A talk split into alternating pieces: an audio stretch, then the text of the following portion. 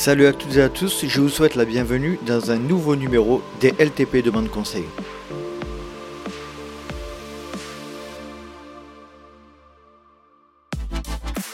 Bienvenue, et oui, je suis extrêmement content de vous proposer un nouveau numéro des LTP Demande Conseil sous un format de nouveau un peu particulier. Vous savez, euh, j'aime surprendre, j'aime vous proposer de nouvelles choses. Et euh, pour cet épisode, j'ai décidé euh, de faire un demande conseil, mais avec plusieurs invités différents, euh, enchaînés avec euh, voilà, des, euh, des échanges d'environ une demi-heure, enchaînés les uns aux autres. Donc il y aura trois invités et un, un, petit débrief avec, avec un invité que je présenterai juste après les remerciements habituels. Je tiens à saluer toute la communauté des Patreons qui nous ont rejoints ces derniers temps et notamment Benjamin Liboz. Salut Benjamin, je te remercie énormément de nous rejoindre dans la communauté des Patreons du Let's Try Podcast. Par ce petit geste, tu, euh, tu soutiens financièrement et tu entres dans cette belle communauté de trailers passionnés. Allez, passons maintenant à la présentation de nos invités du jour. Et avant de passer à la présentation des invités du jour, je souhaite quand même vous présenter le sujet dont il est question. On m'a demandé à de nombreuses reprises, et notamment je salue Thomas Pigois de la société Expert Sport Coaching dans laquelle je, je suis associé, qui m'a sollicité à de nombreuses reprises pour faire un sujet sur, ce, sur ces fameuses cotes trail qu'on retrouve aujourd'hui, euh, l'UTMB Index, la cote ITRA, la, la cote B-Trail. Eh bien, la décision a été prise de, lancer cet épisode. Euh, j'ai lancé plusieurs invitations euh, aux différentes personnalités qui gèrent ces index-là. Et donc, eh bien, j'ai réussi à avoir trois, échanges avec euh, les trois principales cotes en trail actuelles. Dans un premier temps, je me suis entretenu avec Didier Kurdi, qui est l'inventeur de la première cote ITRA de performance, qui a en charge l'UTMB Index. Euh, dans cet épisode, il y aura également Michel Poletti, président du groupe UTMB. Dans un deuxième temps, j'ai reçu Loïc Lescouf, qui est le Database Manager de l'International Trail Running Association, l'ITRA. Et enfin, j'ai reçu Michel Dekers, qui est le Community Manager et le responsable marketing, partnerships et sponsoring de B-Trail. Donc vous allez l'entendre dans ces trois échanges, euh, ils seront organisés de la même manière, avec quasiment les mêmes questions, et ça, ça a été volontaire pour, euh, pour avoir un petit peu la, ben, euh, la manière dont sont organisées ces différentes, ces différentes cotes. Nous allons parler des différents points, des différentes catégories, de la manière dont sont calculées ces différentes cotes. Et ensuite, après ces échanges, il y aura un petit débrief avec notre Fred Bousseau national qui, qui nous parlera de, ben, de, de ces différents échanges que l'on a entendus et qui nous donnera son, point de vue sur, euh, sur les côtes trail. Allez, après cette longue introduction, je vous laisse profiter de mes conversations et du débrief sur les côtes performance en trail.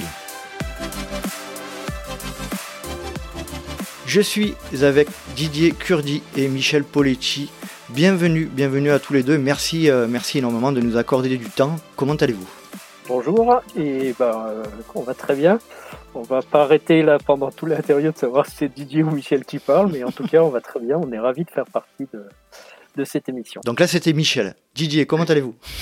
Bonjour, ça, va bien, ça va bien. merci, euh, donc merci à tous les deux de m'accorder du temps, de nous accorder du temps. Euh, donc on va un petit peu parler de, de l'UTMB Index dans cet épisode. déjà, pour euh, ceux qui ne vous connaissent pas, euh, Didier, est-ce que vous pourriez vous présenter en quelques mots? Euh, Oui, je, m'intéresse au trail depuis un certain nombre d'années et je suis passionné par la course à pied, par le trail, enfin, par tout ça. Et j'ai commencé à réfléchir au début des années 2000 à comment créer un, pas un classement, mais un savoir qui étaient les plus performants en fait entre elles, sachant que c'était très compliqué de, de classer euh, tous les coureurs qui faisaient les, les, courses en fonction du, de la distance et du dénivelé, parce qu'on pouvait pas comparer comme sur piste, c'était très facile sur piste de, de comparer les, les, temps de chacun. Mhm. sur toutes les sur 100 mètres, 200 mètres, etc. Sur marathon, Mais, mais pour le trail, il n'y avait rien de défini, donc j'ai commencé à réfléchir dessus et petit à petit, j'ai créé un algorithme que j'ai proposé un jour euh, aux gens de l'UTMB et, voilà comment ça a commencé. Très et je suis ça depuis, depuis un certain nombre d'années. Super. Michel, pour ceux qui ne vous connaissent pas, pareil, euh, ils sont rares à mon avis, mais est-ce que vous pouvez vous présenter en quelques mots? Oui, tout à fait. Ben, effectivement, je pense que mon nom normalement parle pour moi maintenant au bout de 20 ans d'UTMB. Je suis avec mon épouse Catherine, euh, le fondateur de l'un des fondateurs de l'UTMB Mont Blanc. Et puis avec euh, avec Catherine, eh ben on s'est euh, on s'est dédié âme à cette euh, à cette course, puis à cette entreprise, puis à ce circuit, puisque maintenant c'est devenu un circuit international. Donc voilà, je suis le fondateur de l'UTMB Mont Blanc. Et puis dans une société qui a bien grossi maintenant, qui s'appelle UTMB Group et que Catherine préside, je suis membre du conseil d'administration. Donc euh, je suis euh, officiellement retraité, mais quand même toujours quand même euh, actif en, phase de en phase de transmission de l'entreprise à nos enfants Isabelle et, David, en phase aussi de, transfert de compétences, de transmission aussi à, toute l'équipe UTMB Group. Donc voilà. Très bien. Bon, ceux, qui veulent en savoir plus sur Michel, euh, n'hésitez pas, il y a un épisode du LTP euh, euh, où on a, on, a, on a, échangé ensemble il y a peu, un peu plus d'un an, je crois bien. on va se concentrer aujourd'hui sur la sur l'UTMB Index, puisque c'est son nom, hein, sa dénomination. Didier, vous avez commencé à en parler un petit peu juste avant, l'historique de la cote euh, donc elle vient de vous, hein, c'est au début des années 2000, vous avez euh, décidé de, réfléchir à, une cotation des performances en trail. Vous en avez un petit peu parlé. Est-ce que vous pourriez euh, resituer dans le contexte historique par rapport à, par rapport à l'UTMB, etc., à ce qui se faisait à l'époque? Je crois qu'il ne se faisait pas grand-chose.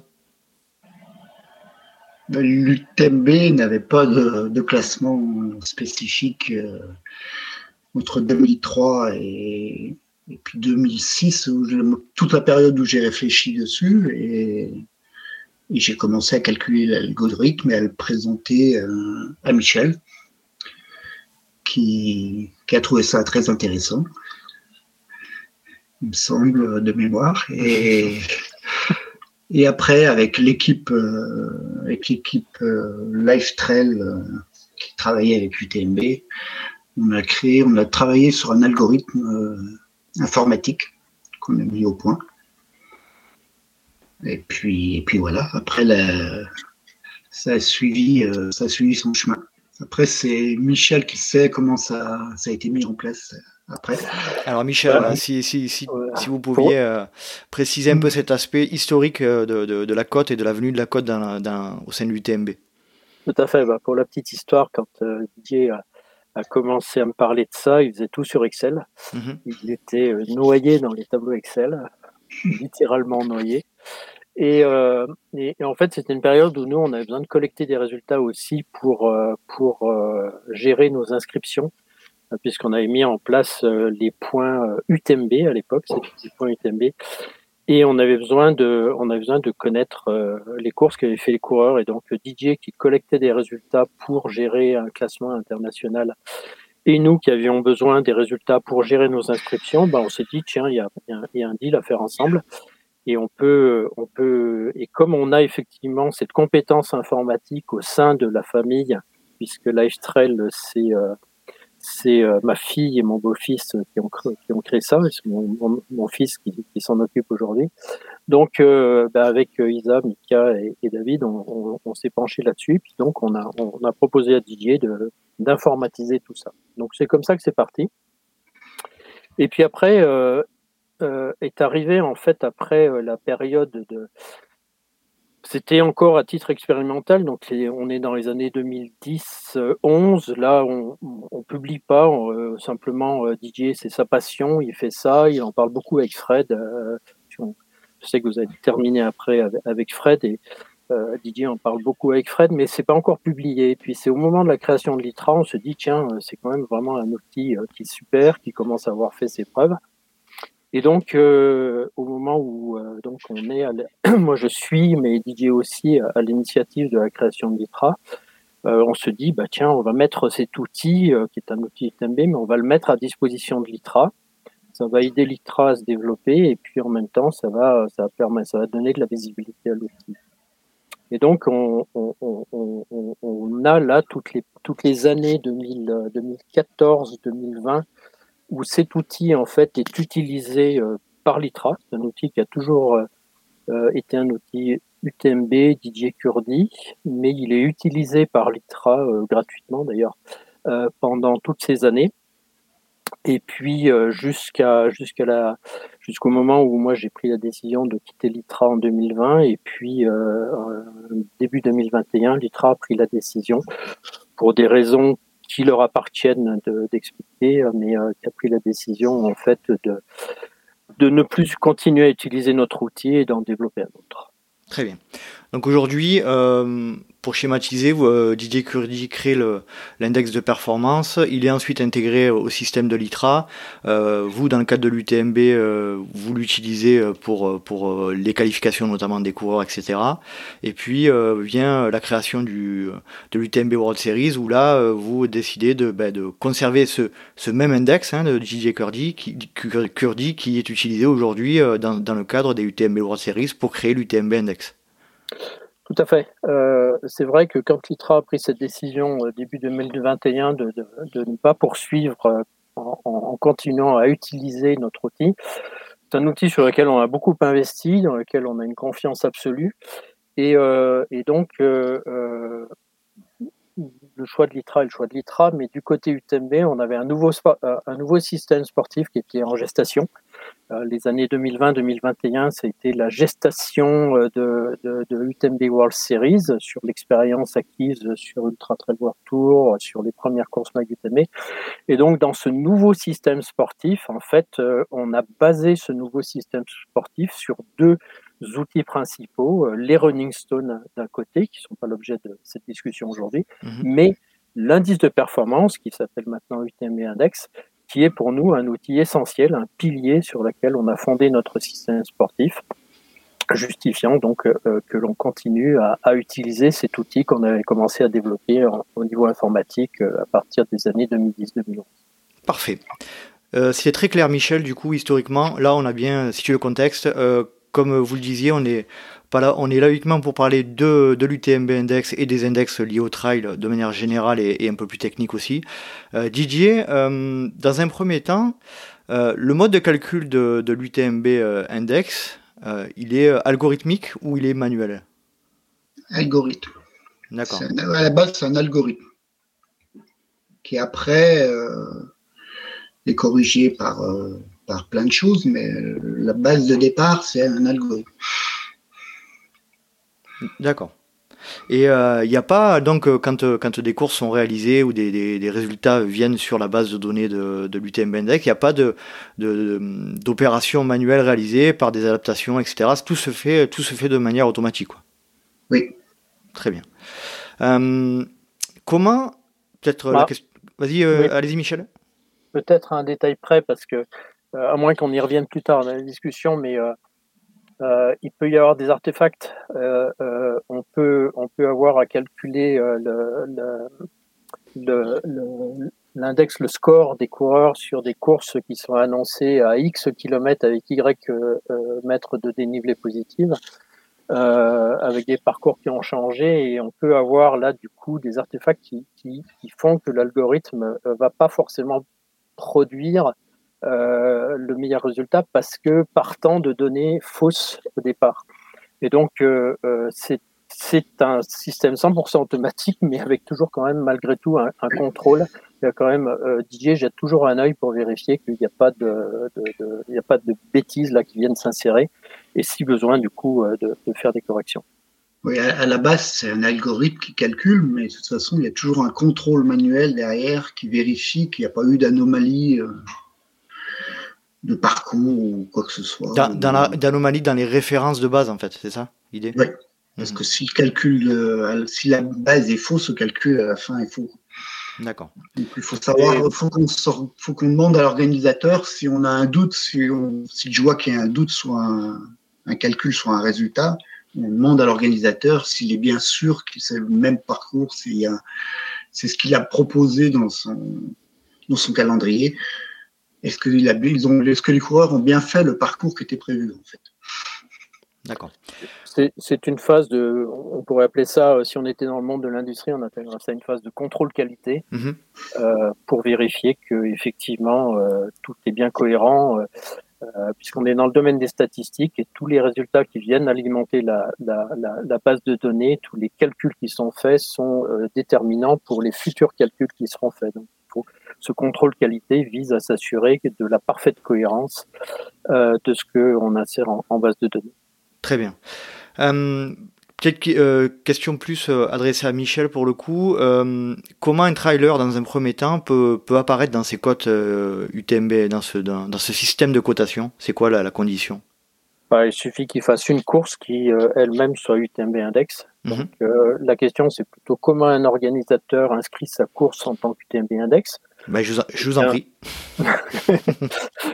Euh, et donc pour ça, bah, il suffit que l'organisateur s'inscrive sur notre plateforme. C'est gratuit, c'est rapide, il y en a pour il y en a pour cinq minutes.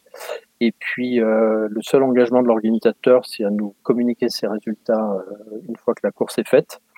Et partant de là, ben, euh, tous les coureurs qui ont fait euh, la course sont automatiquement pris en compte dans l'UTMB Index. Ils apparaissent donc dans la, dans la base de données euh, de l'UTMB euh, sur le Ah. site utmb.world. Absolument. Euh, Didier, sur combien de points euh, est calculé l'UTMB Index? Et euh, je crois qu'il y a un maximum. Et pourquoi il y a un maximum? Il y a 1000, c'est à la base c'est sur 1000 points Mhm. parce que parce que j'ai choisi 1000 points pour donner un, un ordre d'idée et 1000 points ça correspondait euh, à tous les records du monde euh, de toutes les distances euh, en athlétisme Et. Avec un peu, avec un peu de marge. avec un peu de marge. C'est-à-dire que même le recordman du monde, il était un petit peu en dessous de 1000. Il a Didier qui est prudent a- a- avait mis un pourcentage de marge. Et nous, dans le cadre de, de- du trail, euh, les performances maximum qui, qui correspondent à 1000 points, c'est vraiment des, des choses qui sont humainement atteignables ou on est loin de la vérité, où il y a vraiment beaucoup de marge? Bah, actuellement, il n'y en a pas de, qui arrive à 1000 points. Un Je jour, euh, de mémoire, euh, on est autour de 965, euh, la meilleure performance sur 20 ans entre elles. Très bien. Et un jour, vous pensez qu'on va, qu'on va se rapprocher des 1000 points ou euh, on n'y arrivera pas? Euh, tout est possible. Je ne sais pas de quoi l'avenir est fait, mais vu les performances actuelles en sport euh, et les records qui sont battus, Mhm. pourquoi pas un jour? Euh, J'imagine que ces 1000 points sont, sont basés sur, sur un maximum lié à l'algorithme et au, et au calcul et notamment à la référence. Euh, dans ces 1000 points maximum, c'est uniquement, euh, alors la question est un peu bizarre, mais c'est uniquement les performances physiques ou euh, aussi il y a euh, euh, dans ce calcul-là des, des, on va dire des pénal- pas des pénalités, mais des, des choses qui, qui font, qui, qui influencent le, la note, notamment au niveau des, des intempéries, etc.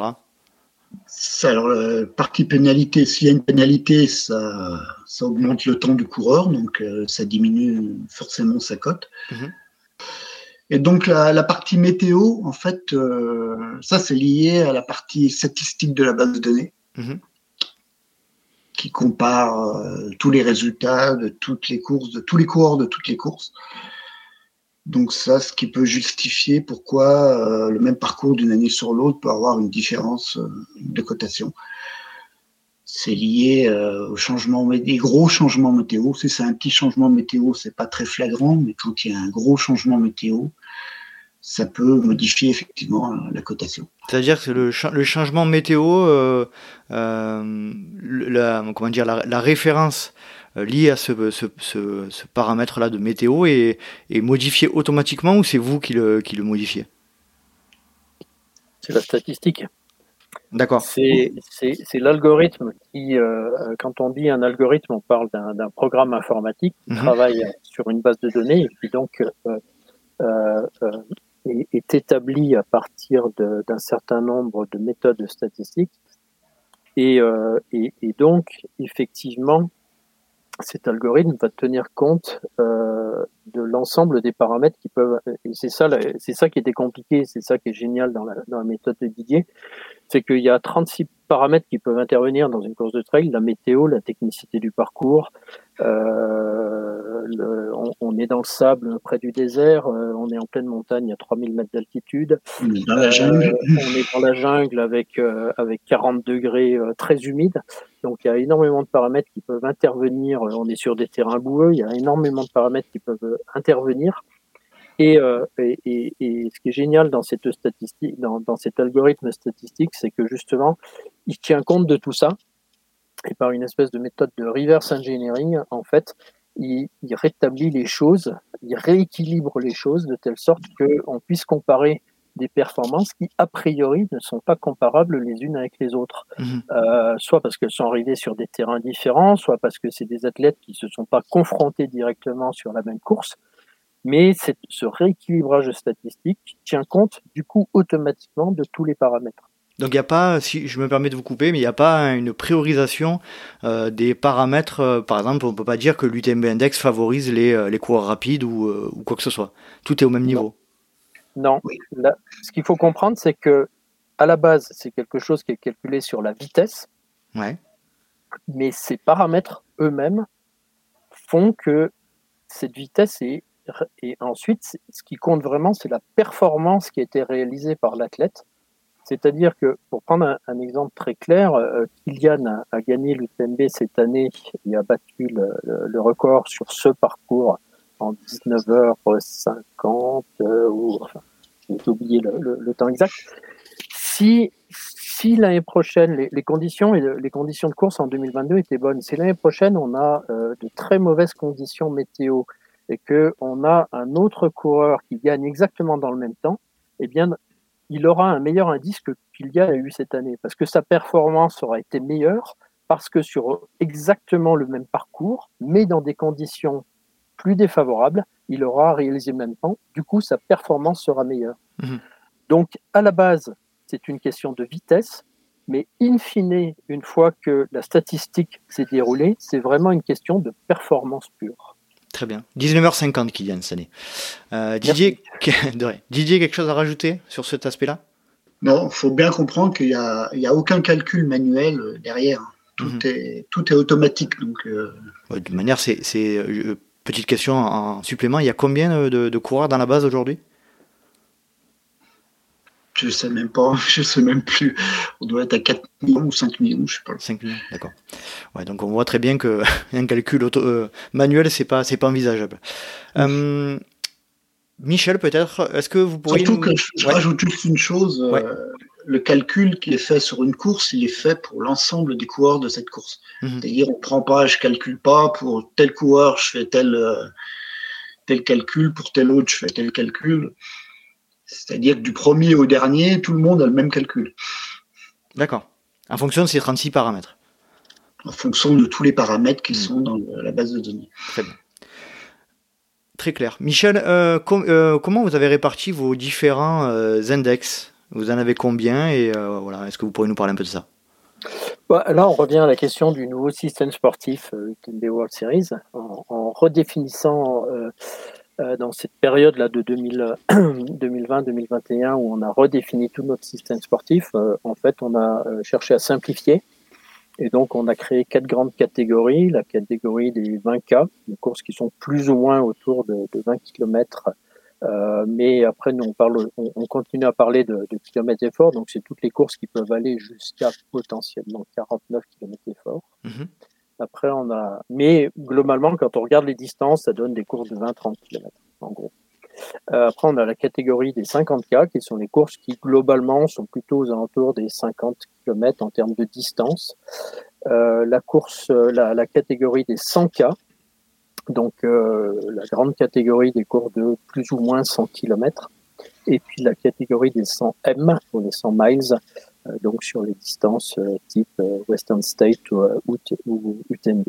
Donc voilà, on a, on a tout redéfini en, quatre grandes catégories.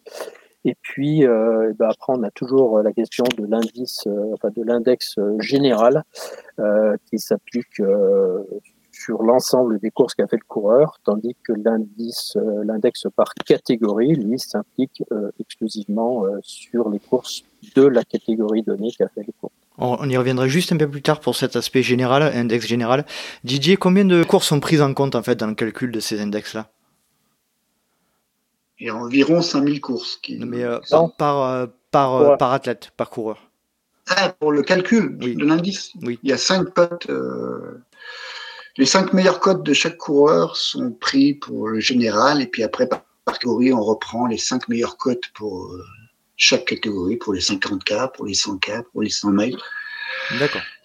Et on ajuste à chaque fois, euh, chaque, euh, chaque coureur, même s'il a fait qu'une course, il y a, dans l'algorithme, il y a quelque chose qui calcule, euh, qui ramène de 1 à 5, 5 performances, les 5 meilleures performances. C'est-à-dire qu'il y, y, a un calcul dégressif qui est basé sur toutes les stats de la base de données qui calcule en fonction du résultat, premier résultat, si quelqu'un commence le trail et qu'il a un seul résultat, l'algorithme calcule cinq résultats fictifs ou virtuels pour lui et fait la moyenne de, de ces cinq meilleurs résultats.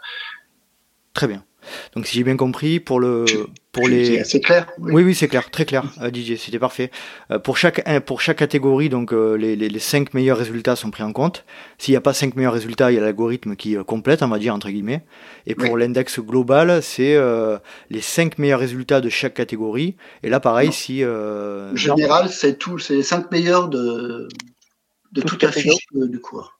Toute catégorie, confondue. Les cinq meilleurs au général, quoi, en gros. D'accord. Oui. Et est-ce qu'il y a un ratio euh, de, de euh, puisqu'on on va y aller directement sur le sur le calcul de, général, euh, Michel peut-être, est-ce que est-ce qu'il y a un ratio plus important donné à, à des courses plus courtes ou plus longues dans ce dans ce calcul général ou pas? Non, non, l'algorithme fonctionne. Euh, on, on, a besoin de connaître la, la, la, distance des courses pour affiner le calcul statistique. Euh, parce que c'est des méthodes de comparaison par rapport à cette, cette cet algorithme statistique, en fait, il fait des comparaisons par rapport à des courses plus ou moins semblables euh, qui ont déjà eu lieu, pour lesquelles on, a déjà engrangé des, résultats et on a déjà calculé des cotes. Mais, euh, à côté de ça, l'algorithme est rigoureusement le même, que soit la, quelle que soit la catégorie. Euh, et donc, non, il y a, on va calculer exactement de la même façon pour une course de, de 20 km ou pour une course de 100 miles. Il n'y a euh, aucune différence. Euh, donc voilà. Très bien. Didier, vous voulez rajouter quelque chose? Euh, non. non, non, c'est ça. De toute façon, c'est le, le temps par rapport à la distance. D'accord. Euh, donc, le temps, une course courte fait un temps plus court. Et tout est assez logique en fait. Mhm. C'est juste une histoire de vitesse. D'accord. C'est une histoire de vitesse qui est, euh, qui est incrémentée, enfin qui est, euh, qui, est modifiée, le calcul est modifié, le calcul final est modifié par les différents paramètres et euh, en gros il n'y a pas de il a pas de pondération on va dire en fonction du type de on a, bien compris c'est, très clair. Euh, le, délai de prise en compte des résultats est-ce qu'il est limité ou est-ce que c'est depuis le début nos débuts dans, dans le trail? Ah bah il faut aller voir c'est depuis qu'on a commencé à en mettre euh, donc, euh, donc, on a euh, maintenant dans la base, oui, on a des courses de 2011, 2012, depuis qu'on a comme... Même avant, parce que je crois qu'on a récupéré ceux que j'avais commencé en, entre 2006, 7, 8, 9.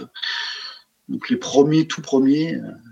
Donc il n'y a pas de notion de, de, temps, il n'y a pas de notion ah. de limitation de temps non, de, prise ça, en compte. Ça, ça c'est une autre question. Si mm. on va regarder la base de données, on retrouvera dedans des résultats qui datent, euh, effectivement, on a l'UTMB 2003 dedans. Mm.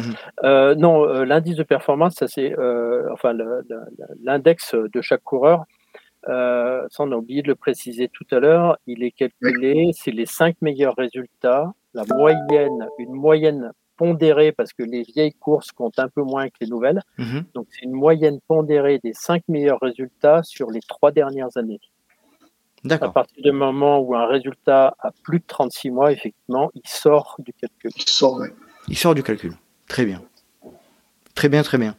Euh, on a parlé un petit peu de comment est pris en compte le calcul de la technicité, du ratio dénivelé kilomètres, etc. On a vu que c'était bah, des paramètres qui, qui, sont aussi évolutifs aussi. Hein. ouais, si, si, je peux me permettre, c'est pas des paramètres. Hmm. C'est presque l'inverse de paramètres. C'est-à-dire que c'est des questions qui reviennent régulièrement. Est-ce qu'il faut mettre un paramètre de technicité sur un parcours? Est-ce qu'il faut mettre un paramètre par rapport à la météo? Est-ce qu'il faut mettre un paramètre par rapport à l'humidité, euh, par rapport à la température et, et en fait, la réalité du trail aujourd'hui, c'est que c'est impossible de paramétrer ces choses-là. Mhm. C'est impossible. Et donc, c'est là où, en fait, le calcul statistique a ça de génial, par cette espèce d'équilibrage statistique qui est fait par comparaison avec l'ensemble des courses qui sont semblables, qui sont déjà semblables en distance et en dénivelé, qui sont déjà enregistrées en base de données, eh bien, ce calcul permet de rééquilibrer les choses et, par voie de conséquence, de tenir compte de tous ces facteurs. Mais je, je le reprécise, c'est pas, on pose pas un paramètre de technicité, on pose pas un paramètre de, non, on a un seul algorithme général d'équilibrage statistique qui, de facto, tient compte de toutes ces variables qui interviennent dans le trail running. Et sans cette méthode statistique, ça serait impossible. On, s'est posé pendant des, années et des années cette question de, mettre, ne serait-ce que par exemple, un caractère de technicité. Comment est-ce qu'on mesure la technicité de la diagonale des fous par rapport à l'UTMB C'est impossible à mesurer. Et la statistique a ça de génial, c'est que ça fonctionne à l'envers. À partir du calcul statistique, on, s'assure que, en fait, tout, toutes ces choses ont en réalité été automatiquement prises en compte. Donc c'est exactement à l'inverse que ça marche. C'est ce qu'on appelle en général du, reverse engineering. Je vais euh, poser euh, la question suivante, mais bon, euh, elle n'a pas tellement de sens, puisqu'en fait, euh, effectivement, d'après ce que Michel vient d'expliquer, de ce que vous venez de dire aussi Didier, ça, bah, tout est lié en fait. Hein, c'est vraiment le, vraiment le calcul qui, qui fait évoluer la, la note, la, la cote globale d'une performance. mais je la poser quand même. Est-ce que la cote est évolutive en fonction des résultats de la course? Je, je m'explique. Si sur une course on a Thibaut Barognan ou Sylvain Cachard sur un, sur un format court qui explose la course, euh, est-ce qu'on aura, euh, nous, indépendamment, chaque coureur, la même cote euh, s'ils ne sont pas là? Oui. Oui, c'est absolument indépendant. Que la course soit gagnée par Kylian ou qu'elle soit gagnée par Michel Poletti, qui court largement deux fois moins vite que Kylian, ça ne ça changera rien à la cote de tout le. Tous les, le calcul est absolument indépendant de la personne qui gagne. Très bien. Bon, ben je crois que c'est. Alors, euh, c'est vrai que c'est un peu, c'est un peu complexe, mais on a bien compris qu'en fait, euh, comme le disait Michel, c'est un, calcul génial euh, algorithmique et c'est vachement bien pensé. Et puis, on, voit qu'il y a vraiment, vraiment beaucoup de réflexion derrière ça. On entend ces derniers temps aussi pas mal de, un peu des critiques sur le fait que l'UTMB la, Index c'est un peu durci ces derniers temps. Est-ce que, est-ce que ça c'est venu à vos oreilles? Est-ce que voilà, qu'est-ce que vous en pensez? Moi, je demanderais pourquoi d'autres index se sont adoucis. Parce que, en réalité, euh, comme on l'a expliqué tout à l'heure avec Guillet, euh, on utilise le même algorithme depuis 2011 jusqu'à euh, aujourd'hui. donc, moi, je pense que c'est plutôt la question inverse qu'il faut poser. D'accord. Ok, très bien. et donc, voilà, la dernière question que je voulais poser, c'est aussi, euh, on, écoutera euh, peut-être les responsables de l'ITRA, mais euh, comment expliquer, alors je pense que c'est un peu lié aussi à l'historique de la côte peut-être, mais comment, comment on explique la différence aussi minime qu'il y a entre les deux côtes ITRA et UTMB actuellement? Bah, C'est vrai que c'est mieux, mieux aux, aux, dirigeants actuels de l'ITRA de répondre.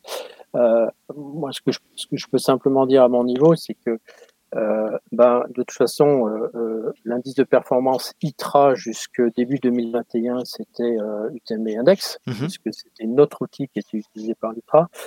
L'ITRA, pour des raisons d'une nouvelle stratégie qui a été mise en place par le nouveau président qui m'a succédé, a décidé de ne plus continuer à utiliser notre outil, d'en développer un nouveau. Forcément, il a été développé sur la base de ce que tous les gens qui travaillent à l'ITRA euh, ont appris au fil des ans, parce que c'est sûr qu'en utilisant notre outil pendant des années, des années, ben, ils ont pu plus que s'en inspirer. et voilà, c'est comme ça. Hein, on vit dans un monde où, des choses peuvent se produire comme ça. Je veux dire, Apple a inventé, le, inventé les, smartphones et Samsung s'est, dépêché de copier. Voilà, donc ce logiciel de l'ITRA, bah, je sais pas comment, moi je sais pas comment il a été fait, mais il est forcément inspiré d'une autre. Donc euh, c'est peut-être en grande partie pour ça que les choses sont relativement semblables. Sachant quand même qu'ils n'ont pas le, ils n'ont pas l'algorithme de base. Donc, euh, Oui, parce que c'est votre propriété. Oui, ça. Très bien. Bon, euh, on pourrait continuer des heures, mais comme je le disais, voilà, l'idée c'est d'avoir une vision globale de, toutes ces cotes et de, en tout cas, ben, je vous remercie encore une fois d'avoir passé euh, du temps pour expliquer ça. Euh, on est rentré un peu dans le détail, mais pas trop non plus, parce qu'après, voilà, je pense que ça, ça, me dépasserait, et ça dépasserait beaucoup d'auditeurs aussi. En tout cas, merci beaucoup Michel et merci beaucoup Didier pour le temps que, vous avez accordé aux auditeurs du LTP. Avec grand plaisir. Ce n'était qu'une grosse demi-heure. c'est pas tant de temps que ça. Et merci Didier. Merci Didier pour votre disponibilité. Et merci Michel également. À bientôt. Au revoir. Au revoir. Au revoir. Merci. Je suis avec Michel Dekers, fondateur de Bitrail. Salut Michel, comment vas-tu? Je te remercie énormément d'être sur le podcast.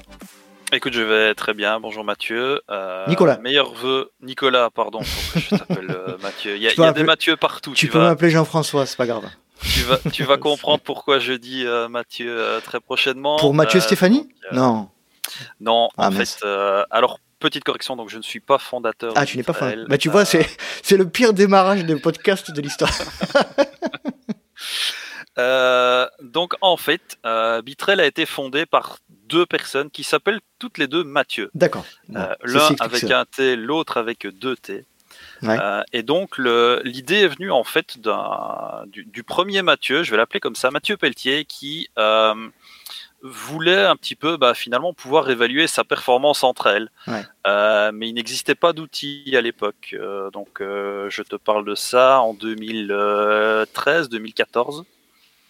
Et puis au hasard d'une rencontre avec Mathieu Van Vive, qui est professeur de mathématiques appliquées à l'université catholique de Louvain, mhm. euh, ils ont un peu discuté et finalement le, truc a pris euh, et euh, bah, ils ont mis finalement en place l'algorithme Bitrel tel qu'on le connaît aujourd'hui. Très bien. Alors quand tu parles de 2013 où il n'y avait pas d'indice de, performance, tu, il y avait quand même l'index ITRA à l'époque? Alors je pense que les, deux indices sont venus à peu près au même moment. Euh, mais c'est moi j'ai commencé le trail beaucoup plus tard, enfin hmm. plus tard, euh, quand, les indices et, euh, et Bitrail existaient déjà depuis un petit moment. donc j'ai commencé le trail en 2016 et j'ai rejoint Bitrail comme bénévole en octobre 2017. Très bien.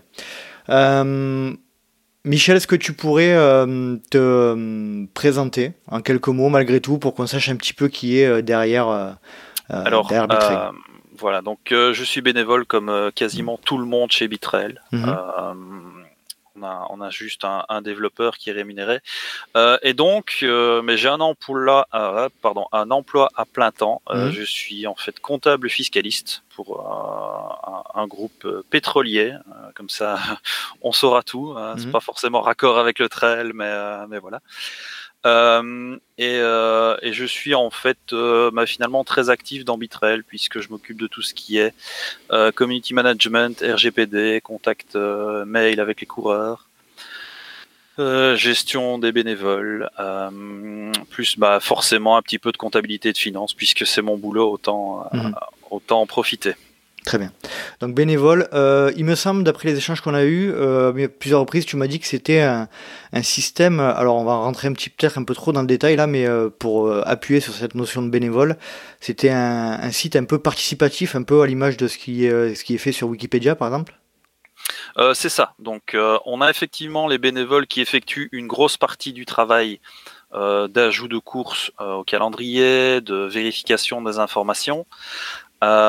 Et au niveau de l'encodage des classements, là, c'est uniquement des bénévoles parce que bon, il y a, y a, des petites choses un peu techniques euh, qui, qui, ne peuvent pas se faire comme ça. Mais pour le reste, c'est très participatif en effet, en ce sens où n'importe qui peut proposer une modification d'informations sur le site.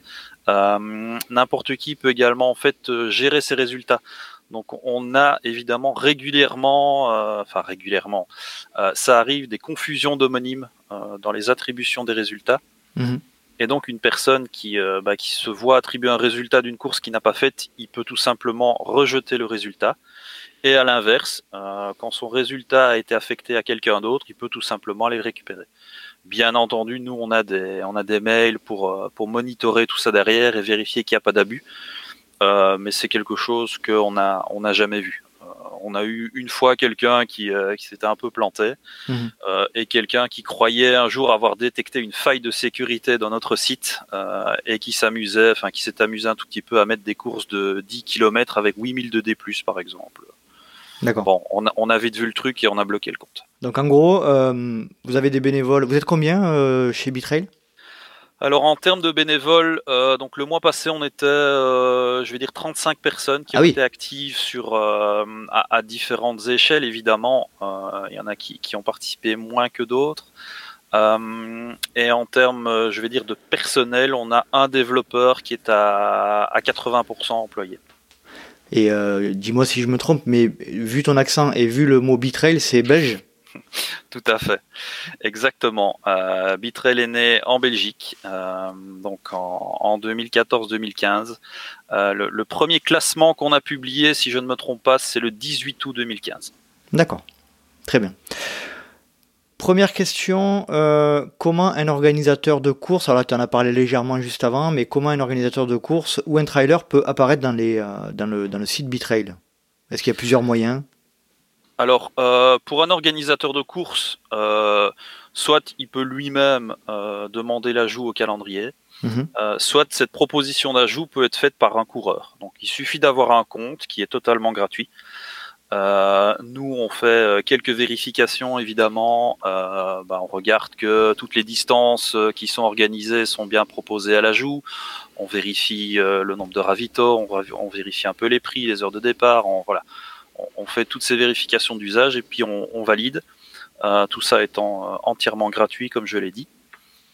Euh, et euh, pour un coureur, bah, finalement, c'est pareil, c'est entièrement gratuit et il apparaît finalement à partir du moment où un résultat a été publié pour, pour les résultats de la course.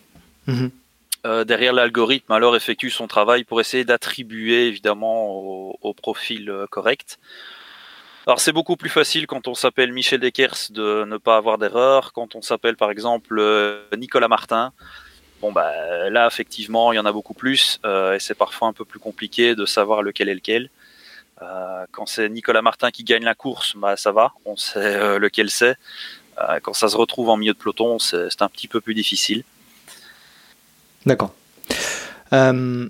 Donc, si j'ai bien compris, les organisateurs ou les coureurs peuvent eux-mêmes mettre à jour leurs euh, leurs résultats. Mais par exemple, moi, je te donne un, un exemple. Récemment, j'ai fait un trail et immédiatement, ou peut-être le lendemain ou deux jours après, j'ai reçu un mail comme quoi euh, mon résultat avait été pris en compte dans le dans le calendrier, dans le, les résultats de Bitrail, euh, sans que j'ai fait quoi que ce soit. Euh, c'est lié à quoi? C'est lié au fait que les organisateurs vous ont envoyé les résultats et que du coup vous les avez euh, compilés ou, ou ça n'a rien à voir? Non, en fait, enfin oui et non. Euh, donc au niveau des résultats, euh, ce ne sont pas les, les organisateurs qui nous envoient Mhm. euh, les, les fichiers. Ce sont vraiment les bénévoles qui vont faire les recherches et qui vont procéder à l'encodage. Une fois que la, la course est encodée, les coureurs qui ont un compte Bitrel et qui ont accepté de recevoir la notification par email ben, reçoivent cet email pour leur dire voilà, on a ajouté un nouveau résultat. Euh, voilà. si, si vous voulez venir le consulter, ben, sachez qu'il est, euh, qu'il est disponible. Alors quand tu parles d'encodage, tu c'est quoi? C'est euh, vous récupérez les résultats sur des sites internet et vous les mettez dans vos dans vos bases? Comment ça se passe? Ou c'est les ouais ça c'est vous ça vient ça, de vous oui. l'opération en fait. C'est ça, oui. Donc euh, on a on a vraiment euh, un, un bénévole. euh, donc on a toute une liste avec les courses du week-end et, et chacun va va s'occuper en fait d'une course. Va chercher les résultats, va parfois un peu les reformater, va, va, avoir un PDF qu'il faut transformer en fichier Excel, hmm. vérifier que, bah, que toutes les données sont correctes, parfois un petit peu nettoyer deux trois choses. Il peut arriver qu'une personne qui en fait avait abandonné finalement a, toujours un résultat qui, qui apparaît. mais c'est effectivement un travail des bénévoles en fait d'aller chercher les résultats et de, et de les encoder. Donc euh, très bien, très clair. Le mode de calcul, euh, tu, on va en parler un petit peu plus tard, mais c'est quoi? C'est algorithmique ou manuel? C'est un algorithme en fait qui, qui mhm. effectivement va tourner, euh, qui effectue plusieurs boucles, je sais plus exactement combien, mhm. pour pour faire tout le calcul. Donc c'est vraiment quelque chose, on va dire, de, de totalement automatisé, mis à part le fait de, euh, de rentrer les résultats euh, et d'effectuer ce qu'on appelle euh, les opérations de matching. Donc, quand, quand l'algorithme détecte des coureurs, bah, il, dans, pas mal de cas, il va dire OK, je suis sûr que c'est cette personne-là. Dans d'autres, il va demander en fait une intervention pour éventuellement sélectionner euh, celui qui, sur base, on va dire, de notre ressenti, serait le coureur le, le, plus, comment dire, le plus probable. D'accord. Ouais, donc il y a quand même, euh, effectivement, euh, vu que c'est un, c'est, on va dire, une, euh, un système un peu plus ouvert, c'est vrai que c'est, a priori, ça a l'air un peu plus compliqué de, de faire le matching entre, entre différents athlètes, quoi, de, entre les profils et, les, résultats qu'on a, qu'on a, qu'on a obtenus, quoi. Clairement, parce que on a parfois, en fait, comme seule information le nom, le prénom, le sexe mhm. et un temps de course. Et oui. Euh, quand on a euh, une date de naissance, euh, c'est évidemment beaucoup plus facile d'arriver à avoir un matching. Le temps de course nous aide déjà beaucoup puisque à partir du temps de course, on connaît à peu près le niveau du coureur.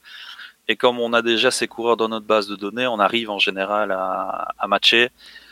Mais il y a parfois, voilà, il y a, rien à faire. Il y a, des confusions d'homonymes qui peuvent arriver. Et là, toi, tu es un peu responsable de ça aussi. Il y a la RGPD qui doit, qui doit vous limiter un peu là-dessus. Euh, pas tant que ça, en fait, le, RGPD, euh, puisque moi je m'en occupe effectivement aussi, en fait, le, RGPD euh, n'interdit absolument pas de collecter des informations et de, et de les publier. Mhm. La, seule chose qu'on a finalement vis-à-vis du RGPD, c'est que si une personne nous dit, bah écoutez, moi je, ne souhaite pas que mes données soient, soient publiées, nous on dit, bah écoutez, pas de souci, on, les supprime, mais, mhm. mais j'ai envie de dire, c'est un peu la seule obligation en fait. Il n'y a, pas, a pas autant de contraintes. Le, le, fonctionnement du RGPD est quand même fort ignoré en fait.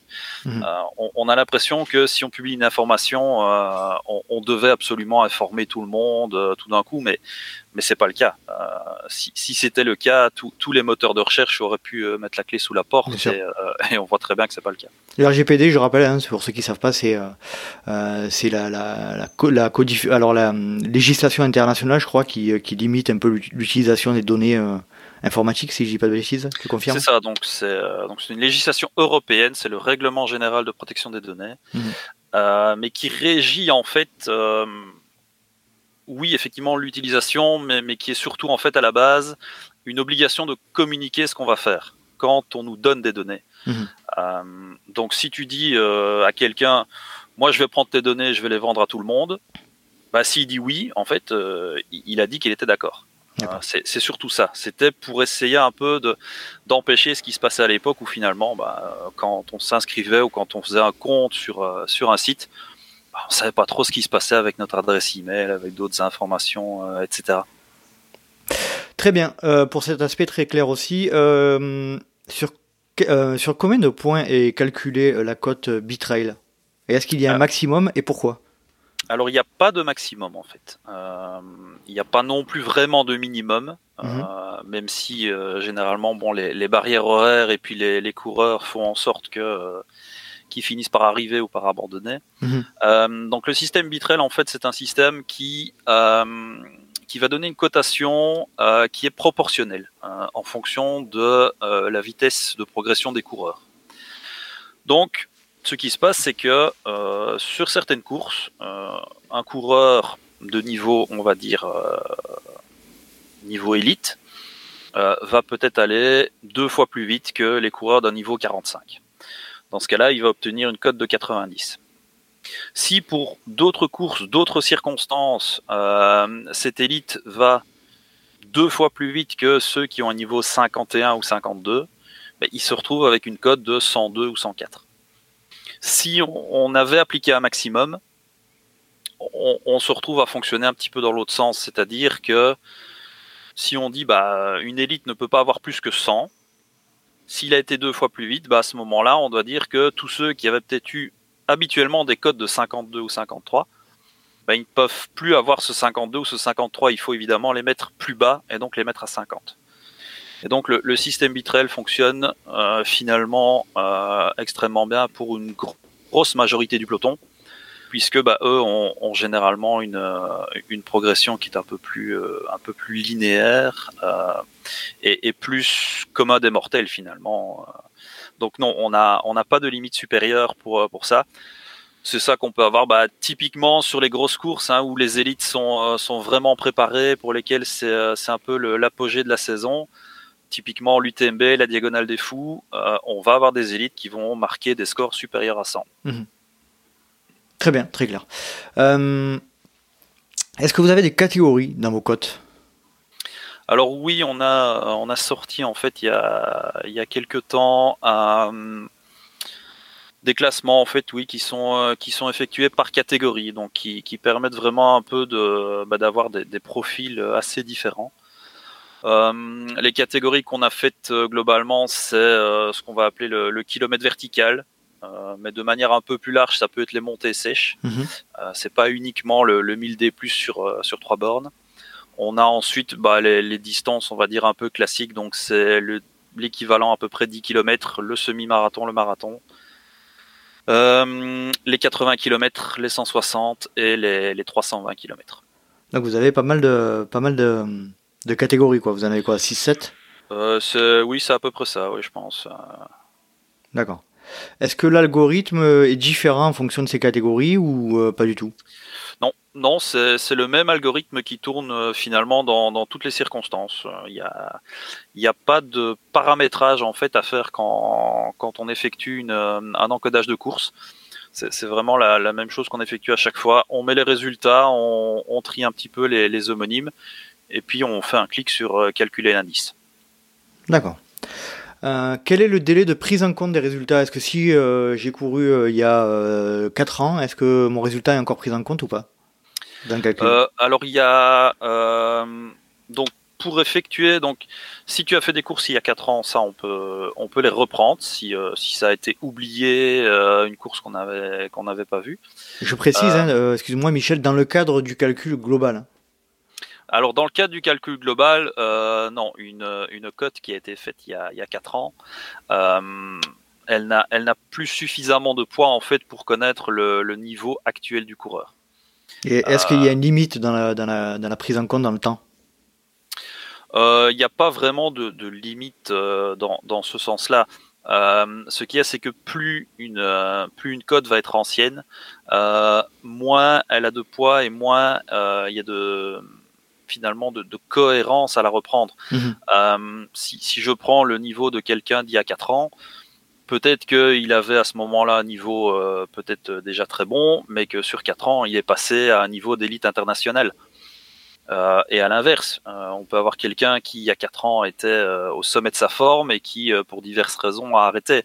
Donc si il a eu une période où il a eu 4 ans sans faire de course, clairement, la, cote qu'il a pu avoir il y a 4 ans n'est plus parlante pour faire une évaluation aujourd'hui. Est-ce que l'algorithme prend en compte la, comment euh, l'algorithme prend en compte la technicité, le ratio, les conditions météo? Est-ce que c'est des éléments qui sont euh, modifiés euh, à la mano, comme on dit, ou est-ce que c'est comment ça se passe de ce point de vue-là? Ou est-ce que c'est juste lié au, résultat de, de, la course en elle-même? Alors c'est effectivement quelque chose qui est pris automatiquement dans la course. donc tous ces éléments-là sont pris en compte. Euh, on n'a aucune intervention à faire euh, euh, et, on n'a même aucun endroit où on pourrait effectuer une modification. Donc on, ne doit pas rentrer, on ne doit pas dire il, pleuvait, il faisait 14 degrés, il y avait du vent, etc. et on ne doit même pas encoder non plus ni la distance ni le dénivelé. Donc tout est vraiment basé sur le temps de course des coureurs et sur le niveau connu. Donc je, prends un exemple finalement assez simple, mais euh, si on a un parcours qui est parfaitement identique euh, d'une année à l'autre, si pour une raison ou l'autre, globalement les coureurs ont mis 10% de temps en plus, ben, on sait que c'est l'ensemble de tous les éléments qu'il y avait sur cette course qui ont fait que les coureurs ont mis 10% en plus. Euh, donc le coureur qui habituellement d'un niveau 40 euh, mettait une heure, qui a mis 1 heure 6, ben on sait que c'est à cause de ça. Le coureur qui mettait 2 heures et qui a mis 2 heures 12, 12 pardon, on sait que euh, c'était c'était dû à ça. donc vraiment tous les éléments en fait sont pris en compte, que, que ce soit la, la, la technicité du terrain, le fait qu'il pleuvait, le fait qu'il faisait plus chaud, plus froid tout ça en fait se retrouve dans le temps de course du coureur. Euh, tout, tout, qui a fait de la course à pied sait que bah, quand il fait beaucoup plus chaud, on va plus lentement. Euh, quand, euh, quand c'est très boueux, très glissant, bah, on va plus lentement également. donc voilà, c'est vraiment la spécificité en fait de, de l'algorithme. et c'est ça qu'on a. je veux dire pour l'anecdote, on a parfois des, personnes qui nous écrivent en disant ah, mais là, en fait, vous avez indiqué que la course faisait 25 km et 800 D+, mais en fait, c'était 26 et 950, donc vous devez augmenter la performance qui a été calculée. Et donc, on, explique que non. Non, puisque c'est de la proportion, donc euh, systématiquement, en fait, ça ne veut pas dire qu'il faut changer. Et alors, pour le fun fact, euh, personne ne nous a jamais écrit en disant en fait c'était moins long et moins pentu. Merci de diminuer ma performance. C'est étonnant. Ça n'est jamais arrivé. Ça, ça m'étonne. Ça m'étonne. Euh, est-ce que la cote est évolutive en fonction du niveau de la course? Je, m'explique. Est-ce que si, euh, si j'ai Jeanne Marguerite sur la course et Thomas Cardin, et euh, Blandini Rondel, est-ce que euh, s'ils sont là, est-ce que la cote globale de, chaque coureur change parce qu'ils ont euh, typiquement explosé la course? Est-ce que c'est un lien ou pas? Non, non, ça n'a pas de lien en fait puisque l'algorithme va vraiment se baser en fait sur le temps de course et le niveau de tous les coureurs qui sont présents et connus de la base de données. Donc, si on a trois coureurs élites qui viennent, euh, je sais pas moi, ils étaient en vacances, ils se disent tiens, je vais aller faire euh, la, petite course. Là, il y a un petit trail qui est organisé. ces trois personnes-là, en fait, vont avoir une cote élevée parce que c'est des coureurs qui sont rapides et, euh, ce sera sans doute la, seule fois où cette course aura des vainqueurs avec euh, une telle cote. Mais ça n'a pas d'impact en fait sur sur un calcul global. Quelque part dans l'algorithme, en fait, euh, c'est jamais que des chiffres. Donc, euh, que, que, la personne ait un niveau de 80, de 90 ou de 100, c'est toujours mis en rapport avec son temps de course. Donc, s'il est très fort, il va aller plus vite, mais ça ne change pas l'indice, ça ne change pas les moyennes, ça ne change, euh, ça ne change absolument pas les choses. Ça nous est arrivé, nous, par erreur, d'avoir, par exemple, encodé seulement une moitié de la course parce qu'il y a quelque chose qui a foiré dans un fichier Excel quand on a réencodé, ça n'a fondamentalement pas changé la, cotation en fait. D'accord. Quel est le calcul, Michel, qui permet d'obtenir la, note, la cote euh, bitrail globale? Alors, au niveau de, de ce qu'on appelle donc les, codes globales ou les scores, euh, ce sont la plupart du temps, enfin même à, chaque fois, en fait, une, euh, une moyenne géométrique des trois meilleures performances. alors, quand ce sont les challenges nationaux, ce sont les trois meilleures performances qui ont eu lieu sur les 12 derniers mois. Quand ce sont euh, les scores pour ce qu'on appelle le level bitrail, donc c'est en gros le premier classement qu'on va trouver sur, euh, sur la page du site, ainsi que les, classements par catégorie. Euh, là, c'est un tout petit peu différent. En fait, on va reprendre les trois performances qu'on estime les plus représentatives et les plus, les plus parlantes, mais sans trop remonter dans le temps. Alors, on peut remonter jusqu'à trois ans. Euh, mais on estime que plus une performance est récente, plus elle a de chances en fait d'être représentative du niveau du coureur. Ça, c'est un algorithme qui calcule cet euh, index ou c'est euh, un algorithme effectivement. Tout hmm. fonctionne de, de, manière automatisée. Euh, et on peut en fait pour chaque score qui est affiché sur le site, on peut cliquer pour voir les euh, les performances qui ont été retenues pour faire ce calcul. D'accord. Très bien, très bien. Euh, bon, mais je crois que c'est clair. Michel, est-ce que tu veux rajouter quelque chose pour, euh, dont on n'aurait pas parlé? Euh, Non, je pense qu'on a, on a fait le tour de, on a fait le tour du site, on a fait le tour de, de je pense, de tout ce qu'il y avait à raconter. Quel est l'avenir de Bitrail aujourd'hui, dans, les, dans les années, dans les mois et les années à venir là? Vous avez des, objectifs C'est quoi la vision? Alors bah écoute, j'ai pas de boule de cristal, mais, mais si t'en as une, tu penses à moi.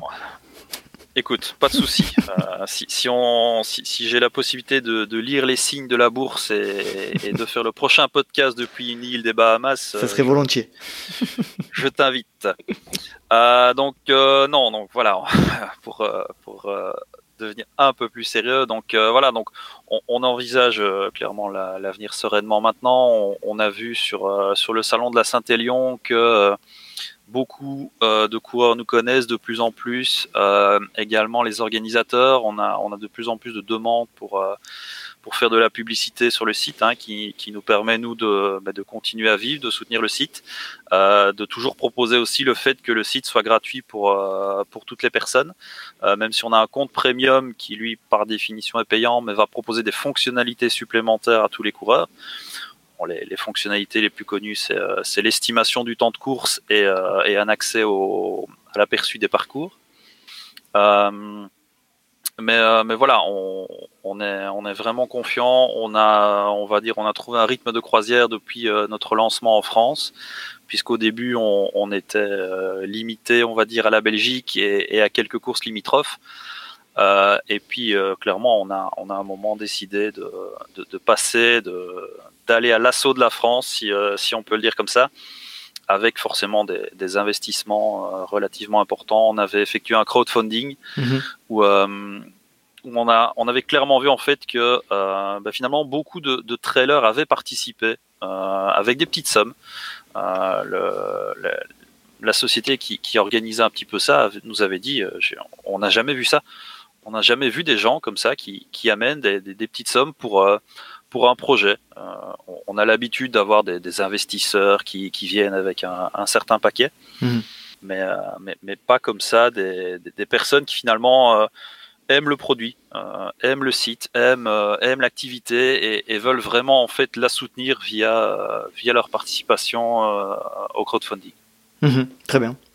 Euh, ouais, très intéressant. Bah, c'est surtout intéressant parce que tu, tu, tu te rends compte que, alors, ça fait un petit peu boulard de dire ça, mais tu, tu apparais euh, dans un épisode avec l'UTMB euh, Index et, Litra. Donc voilà, c'est pas, je pense que c'est pas rien. Ça veut dire quand même que vous comptez un peu euh, dans le milieu du trail aujourd'hui. Moi, c'est vrai que je trouve assez fascinant.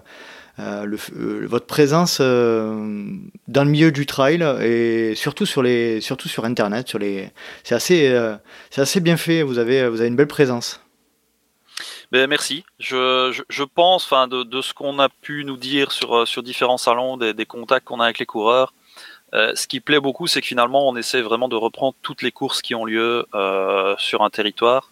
Alors pour l'instant, on essaie vraiment de couvrir intégralement la France et le Benelux, mais on reprend des, courses maintenant aussi beaucoup plus à l'étranger.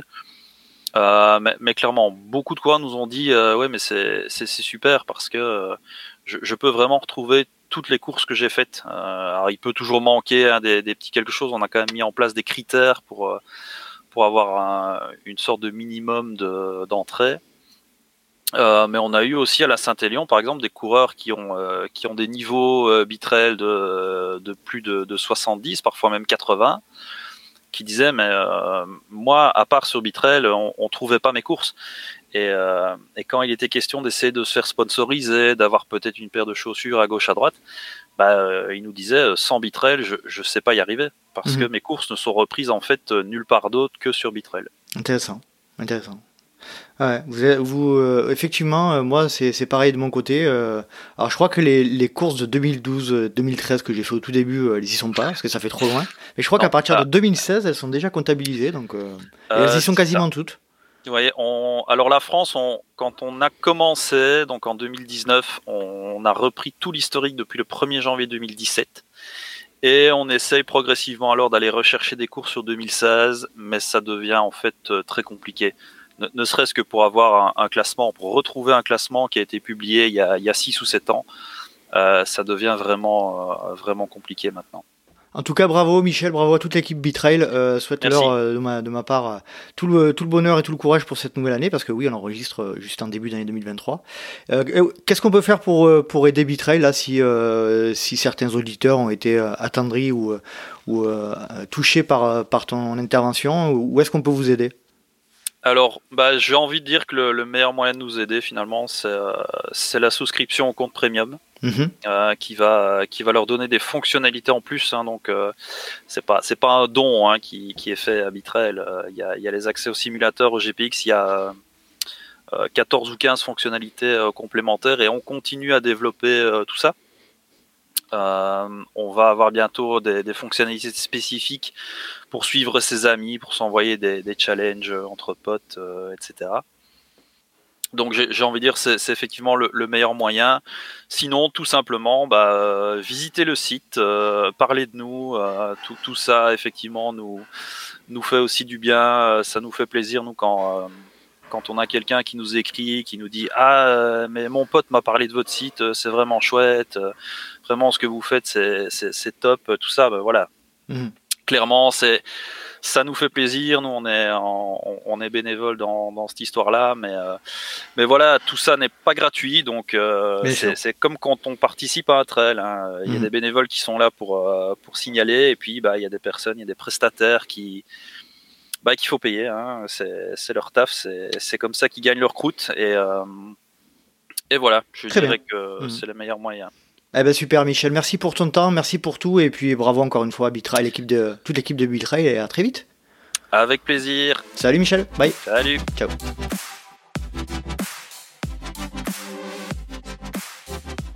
Je suis avec Loïc Lescouf d'Itra. Salut Loïc, je te remercie énormément de nous rejoindre sur le podcast. Comment vas-tu? Bonjour Nicolas, bah, je vais bien, je te remercie. Et euh, c'est avec plaisir que l'ITRA participe à ce podcast pour répondre aux questions.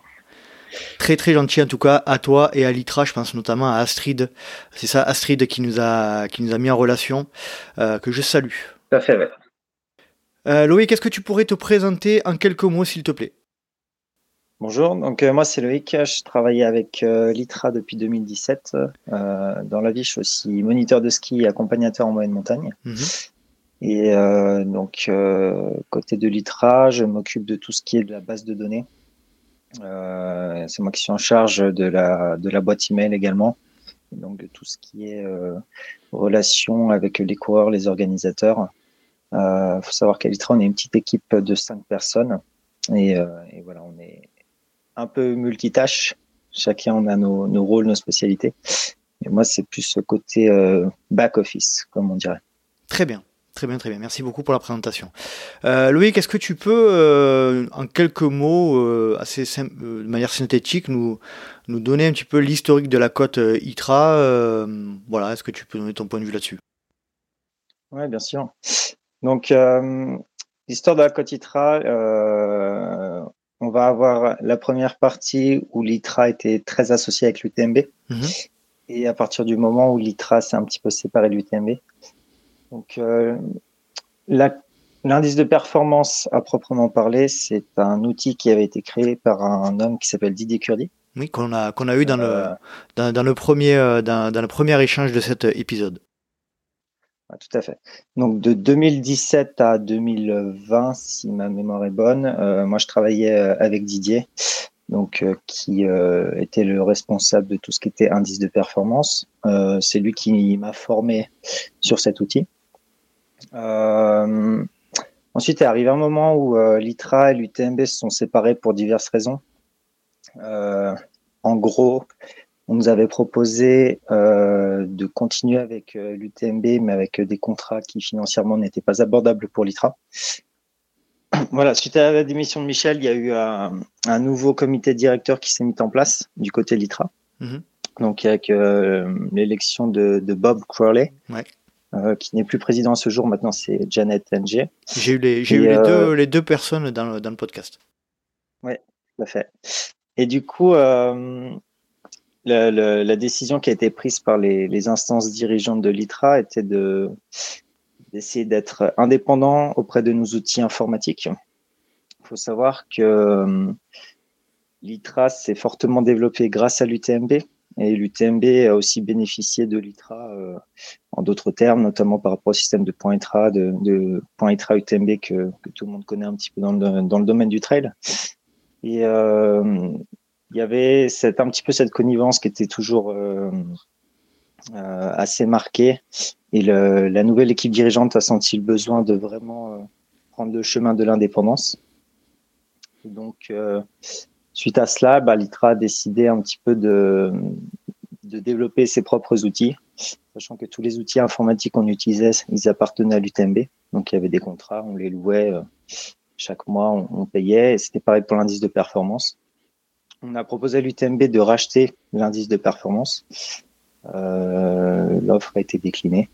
Donc à partir de ce moment-là, on a développé nos outils de notre côté, sachant qu'on a le soutien de World Athletics, qui est la fédération internationale de trail, qui, euh, qui a toute la confiance de l'ITRA et avec qui on organise les championnats du monde euh, par rapport à ce sujet.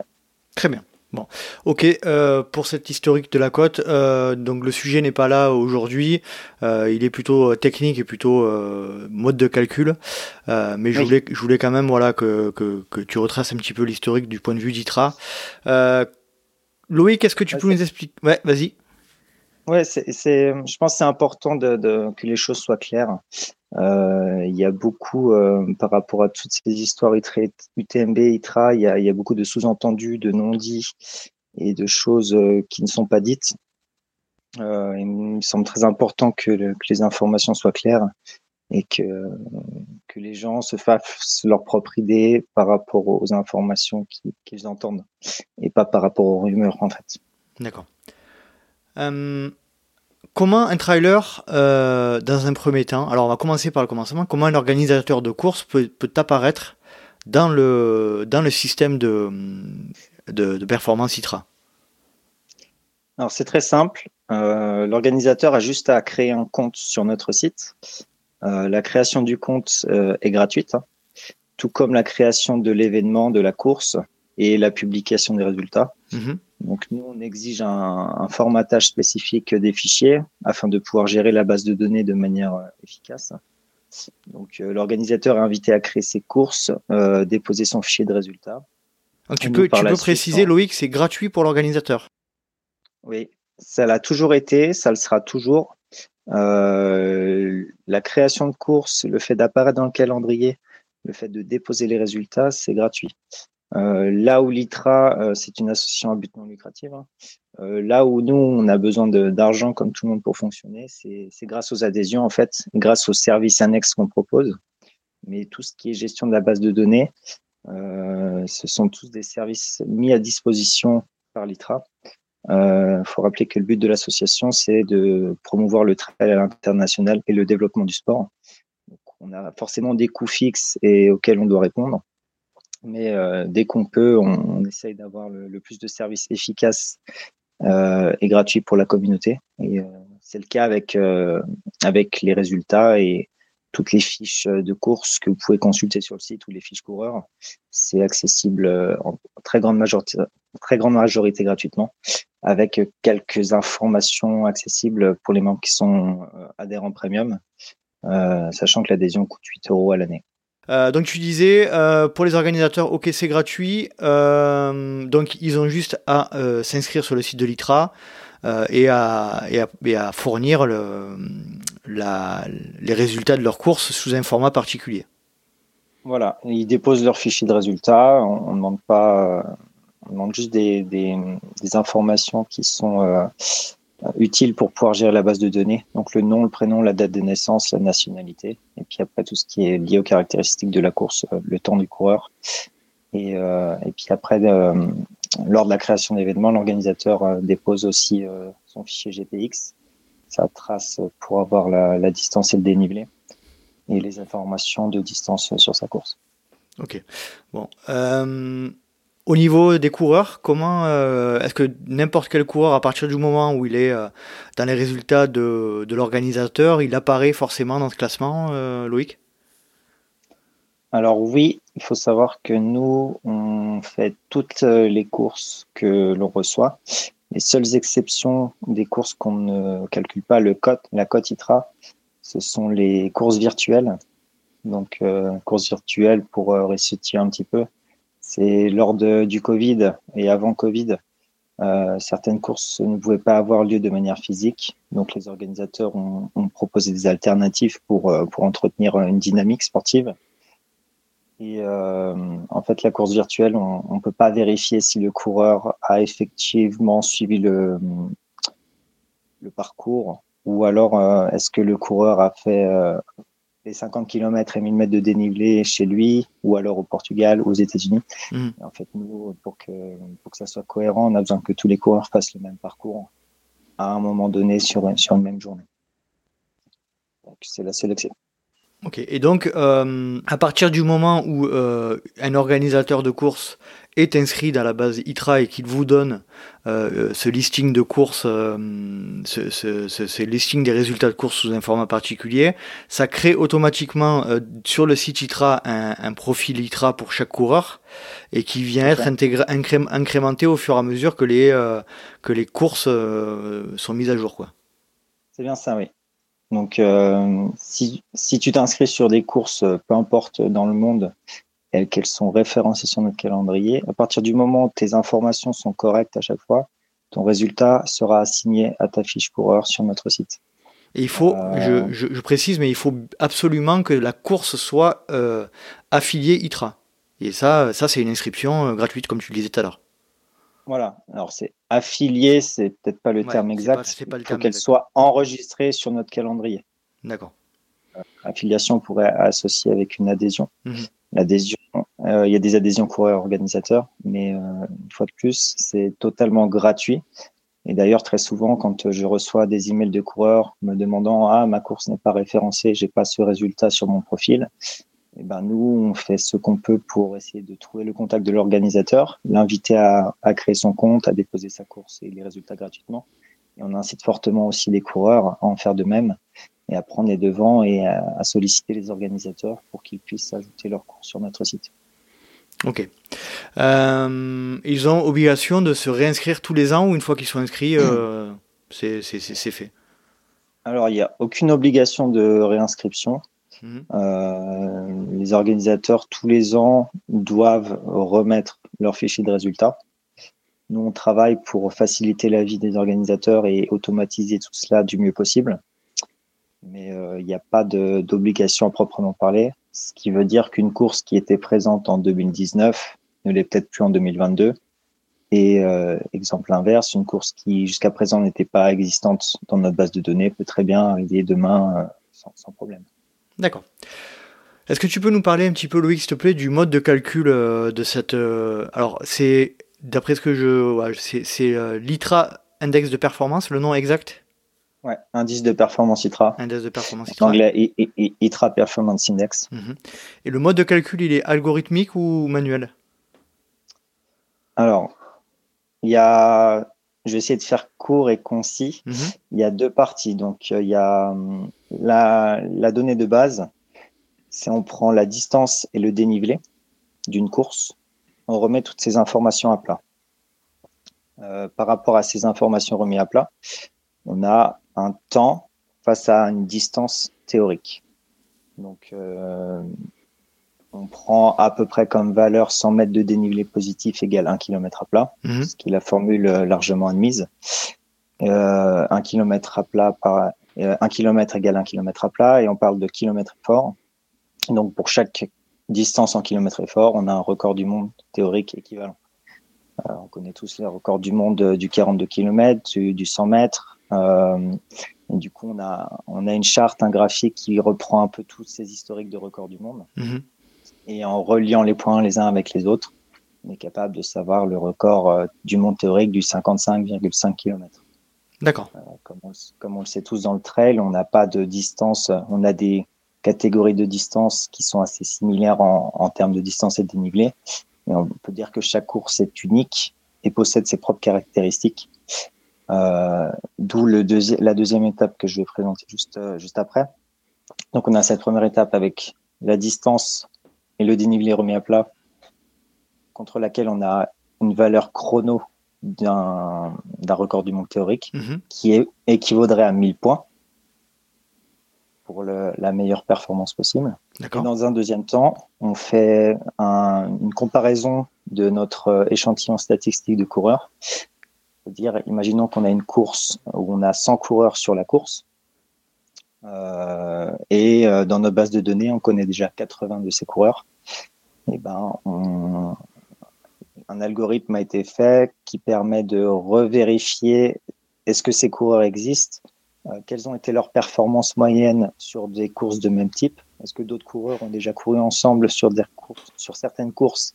Est-ce que le résultat diffère énormément en général? Et en fait, grâce à tous ces paramètres et toutes ces informations, ça va nous donner une tendance euh, de correction de la cote. Donc ça, c'est la partie algorithmique. Et par rapport à ces tendances, nous, après, on a un travail de vérification qui est manuel. On va regarder si cette course a déjà un historique pour avoir une consistance au fur et à mesure dans les années en fait. C'est-à-dire qu'on va essayer de, lisser tout ça au maximum pour qu'une course euh, où on obtient une cote de 500 en mettant 3 heures en 2017, si le parcours est exactement le même en 2019, et eh ben 3 heures, c'est qui vaudra toujours à 500. D'accord, une cohérence, pour retrouver une cohérence. Et donc, il y a, il y, a, y, a une, y a une vérification manuelle euh, sur, chaque, sur chaque événement? Ou c'est euh, c'est euh, comment dire c'est absolument toutes les courses qui passent par l'ITRA sont vérifiées manuellement, mhm. sans exception. Donc toutes les courses qui, que, que je fais ou que mon collègue Adi s'occupe, on va toutes les vérifier une par une. On va tout aller vérifier s'il y a des, antécédents, des, des, historiques de la course. Mhm. On va vérifier les parcours. Euh, les organisateurs nous déposent les fichiers GPS. Euh, nous-mêmes, on va récupérer les fichiers GPS pour toutes les courses, pour celles dont on n'a pas les fichiers. Et on compare les fichiers GPS en les superposant les uns aux autres pour être absolument sûr que les parcours soient les mêmes ou non. Et puis, si on, est, si on a un petit peu des doutes par rapport à tout cela, on va contacter les organisateurs. On a souvent aussi une, communauté de coureurs qui nous aide, qui nous transmet les informations par rapport à cette course. Euh, et, ça nous permet d'affiner au maximum euh, les calculs et d'être le plus juste possible dans ce qu'on fait en fait. Combien de personnes vérifient euh, manuellement C'est donc il y a toi, Adi, tu as dit, et, vous êtes que deux ou encore encore du monde? Oui, après j'ai encore une collègue Kashia qui s'occupe de ça, qui nous aide de temps en temps. Mais en fait, tout, est un peu lié, mais suite au fait qu'on ait dû refaire nos outils informatiques euh, intégralement, suite à notre séparation avec l'UTMB, et eh ben, on, a très grandement euh, réfléchi sur euh, comment automatiser du mieux possible tous ces outils, comment pouvoir fournir un service de qualité avec une efficacité maximum en fait. Et c'est des choses qu'on a réussi à développer et dont on, est assez fier pour l'instant. On a encore énormément d'améliorations à faire pour euh, rendre tout ça encore plus efficace. Mais euh, en fait, en, un an et demi, on, était capable de, diviser le temps de travail par trois, voire quatre, euh, et de diviser le nombre de personnes. Euh, quand j'étais en 2019 ou que c'était encore sous l'ancien système, on était cinq, euh, dont quasiment quatre personnes dédiées complètement à ça. Quoi. À deux, on arrive à tout gérer. D'accord. Et vous, vous gérez euh, internationalement ou juste sur le territoire euh, hexagonal? Non, non, c'est euh, international, sur toute la base de données, sur toutes les courses dans le monde. Donc toi, c'est voilà, tu as en charge la responsabilité de, cette base de données ITRA, ITRA dans, dans, le monde entier. Quoi. Tu en as parlé un peu tout à l'heure, tu as dit 1000 points maximum, c'est ça, si je dis pas de bêtises? Ce maximum, il est calculé en fonction euh, de ce que tu disais tout à l'heure, c'est-à-dire euh, les capacités euh, maximum. C'est quoi? Vous avez pris une marge complémentaire par rapport à ce qu'il est humainement possible? Comment ça se passe? Alors, alors le, donc le 1000, c'est un maximum théorique. Mhm. Donc, imaginons demain un certain Jim Wemsley ou, ou Kylian Jornet se met sur un marathon et arrive à battre le record du monde du marathon, il obtiendrait la note de 1000. Donc 1000, c'est la note maximum euh, possible. Par rapport à cette euh, note maximale, on a un petit pourcentage de, ah, je te coupe Loïc, mais quand tu dis il, il, courait, il, obtiendrait le record du monde du marathon, ça veut dire que actuellement pour avoir 1000, il faudrait faire aux alentours de 2 heures au marathon, enfin un peu moins de 2 heures pour, euh, pour avoir un un équivalent de travail en fait. Voilà, un, équivalent, de travail, d'accord. Donc la, la, la, référence de base pour avoir 1000, c'est en gros euh, les 2 heures d'équipe Kipchoge quoi. Exactement. D'accord. Euh, en sachant qu'il y a des dispositions qui ont été, qui ont été prises on sait très bien que le, sport, euh, ça évolue et que le, niveau de performance augmente euh, au fur et à mesure que le temps passe. Stratégie d'entraînement, de, nutrition euh, technologique, matérielle progresse. Donc il y a une petite marge qui existe par rapport à ces niveaux, ce qui font que techniquement la cote 2000, elle est très difficilement atteignable, mais cela reste possible. D'ailleurs, si on regarde euh, dans notre base de données, la meilleure performance jamais faite, ça doit être 970, euh, si je dis pas de bêtises, de mémoire. Euh, on se rapproche tout doucement de, de cette valeur 1000. Mhm. Très bien, très bien, très bien. Est-ce que vous avez des catégories dans, vos dans votre système de cotation? Alors, on a toujours eu des catégories de distance. Euh, de distance par rapport euh, à ce kilomètre effort. Donc on a le catégorie de kilomètres vertical, 10 km, 20 km, marathon, 50 miles, 80 miles, 100 miles et 160 miles. Mhm. Et, euh, à chaque catégorie, un indice de performance par catégorie est associé.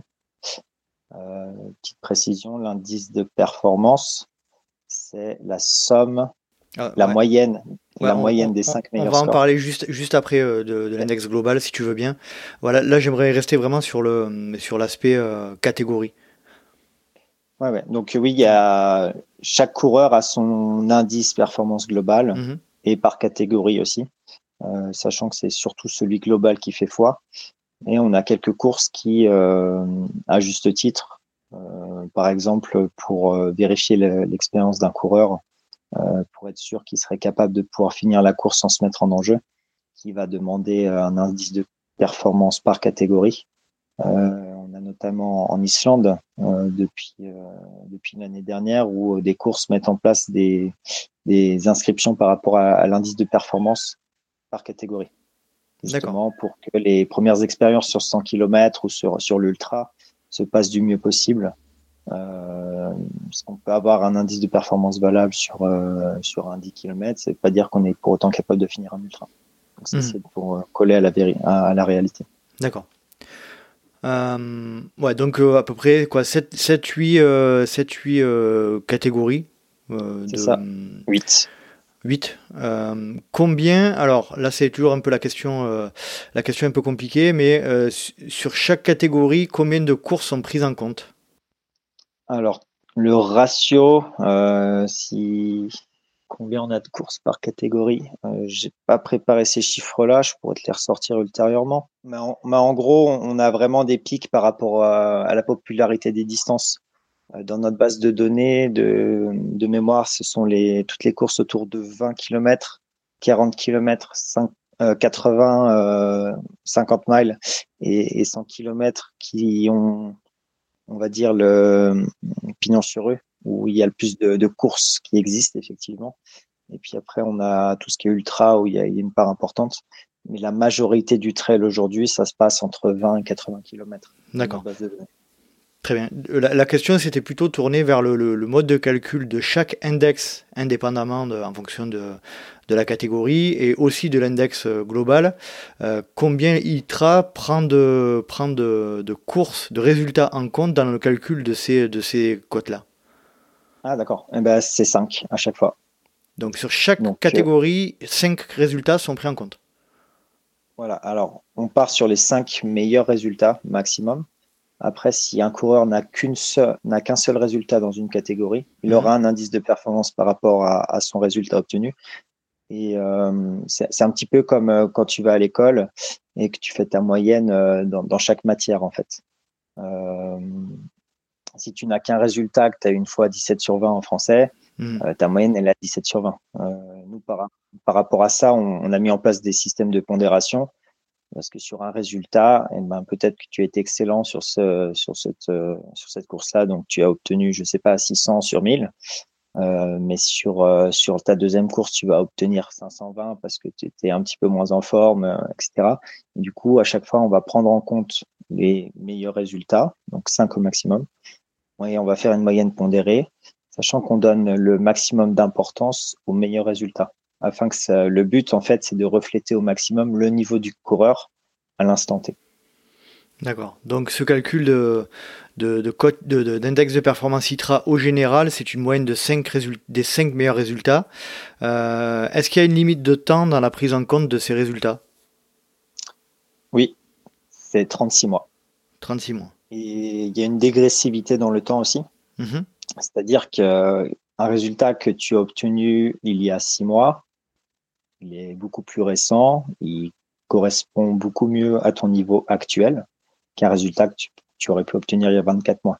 Ça ne veut pas dire que le résultat que tu as obtenu il y a 24 mois ne compte pas, mais afin de matcher au plus près de la réalité du niveau du coureur, on a aussi mis en place dans l'indice de performance une pondération dans le temps qui permet de, de, coller une fois de plus au plus près à la réalité du moment, tout en étant permissif, en permettant à chaque coureur d'avoir une estimation de son niveau euh, sur une échelle qui va de 0 à 1000.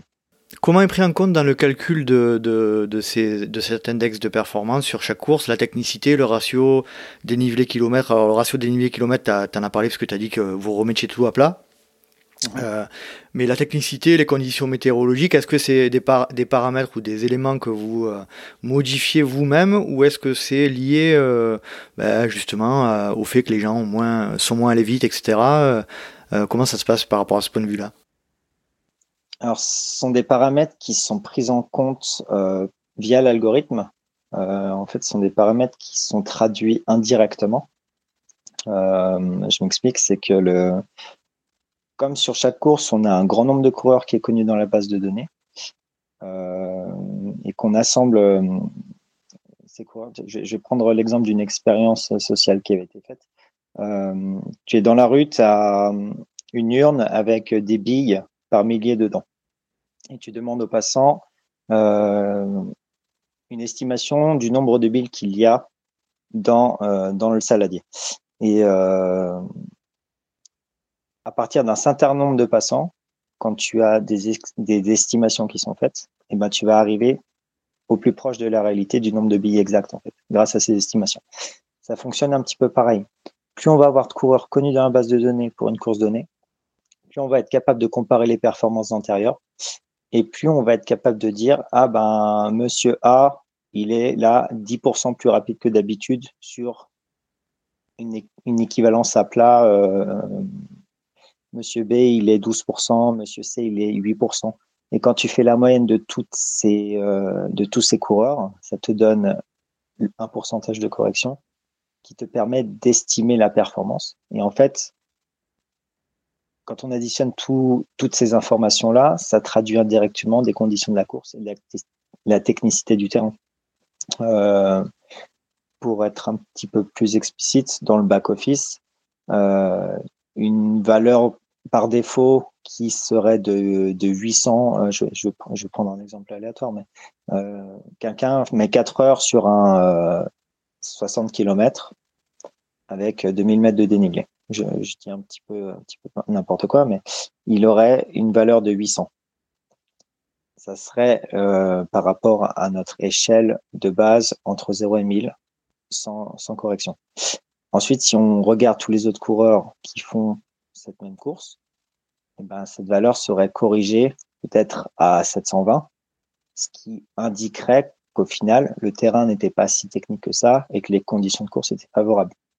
À l'inverse, si ce même coureur euh, de base il aurait eu 800, mais que le suite euh, au travail de l'algorithme et puis à, toutes les conditions de course mises en place par euh, à toutes les pardon à, toutes les informations que les coureurs nous donnent indirectement, ça pourrait nous donner une valeur à, 820, 830, à 840. Ce qui traduira qu'en fait la météo était grasse, le, terrain était technique ou boueux ou que tout simplement euh, les conditions de course n'étaient pas favorables ce jour-là.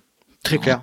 J'ai compris. Ça veut dire que plus vous avez d'éléments, en fait, plus vous avez de, de, de euh, d'éléments sur lesquels vous appuyez euh, et sur lesquels s'appuie l'algorithme, que ce soit le niveau des coureurs connus, euh, les temps, etc., les précédentes épreuves, les précédents, les précédentes éditions sur le même parcours, etc. Plus vous avez d'éléments et plus, vu que les, tous les, éléments sont interconnectés, ben, ça, ça permet. J'ai trouvé intéressant ton, ton analogie avec le sac de billes. Je trouve que c'est assez, assez judicieux pour qu'on comprenne bien. Moi, ça, en tout cas, ça, ça m'aide beaucoup. Ouais. C'est intéressant, ouais. C'est vrai que enfin, je, je, les explications, le, la simplification de cet algorithme et de, de comment ça fonctionne, c'est pas très évident à expliquer. Et l'exemple du, du, sac de billes, c'est ce qui est le plus parlant en fait. Mm-hmm. il, faut, il faut se rendre compte aussi que, euh, par exemple, euh, on a tous notre petite boucle autour de chez nous euh, d'entraînement quotidien qu'on fait des centaines de fois dans l'année. Euh, et souvent, on la fait toujours dans le même sens d'ailleurs. Mais si on fait notre 10 km et 500 mètres de dénivelé dans un sens, sens horaire, et pareil dans le sens anti-horaire, en fait, on se rendra toujours compte qu'il y a un sens qui est plus rapide que l'autre. Mhm. Et bah, c'est pareil pour les courses. Euh, on aura toujours des conditions qui rendront les courses plus ou moins rapides.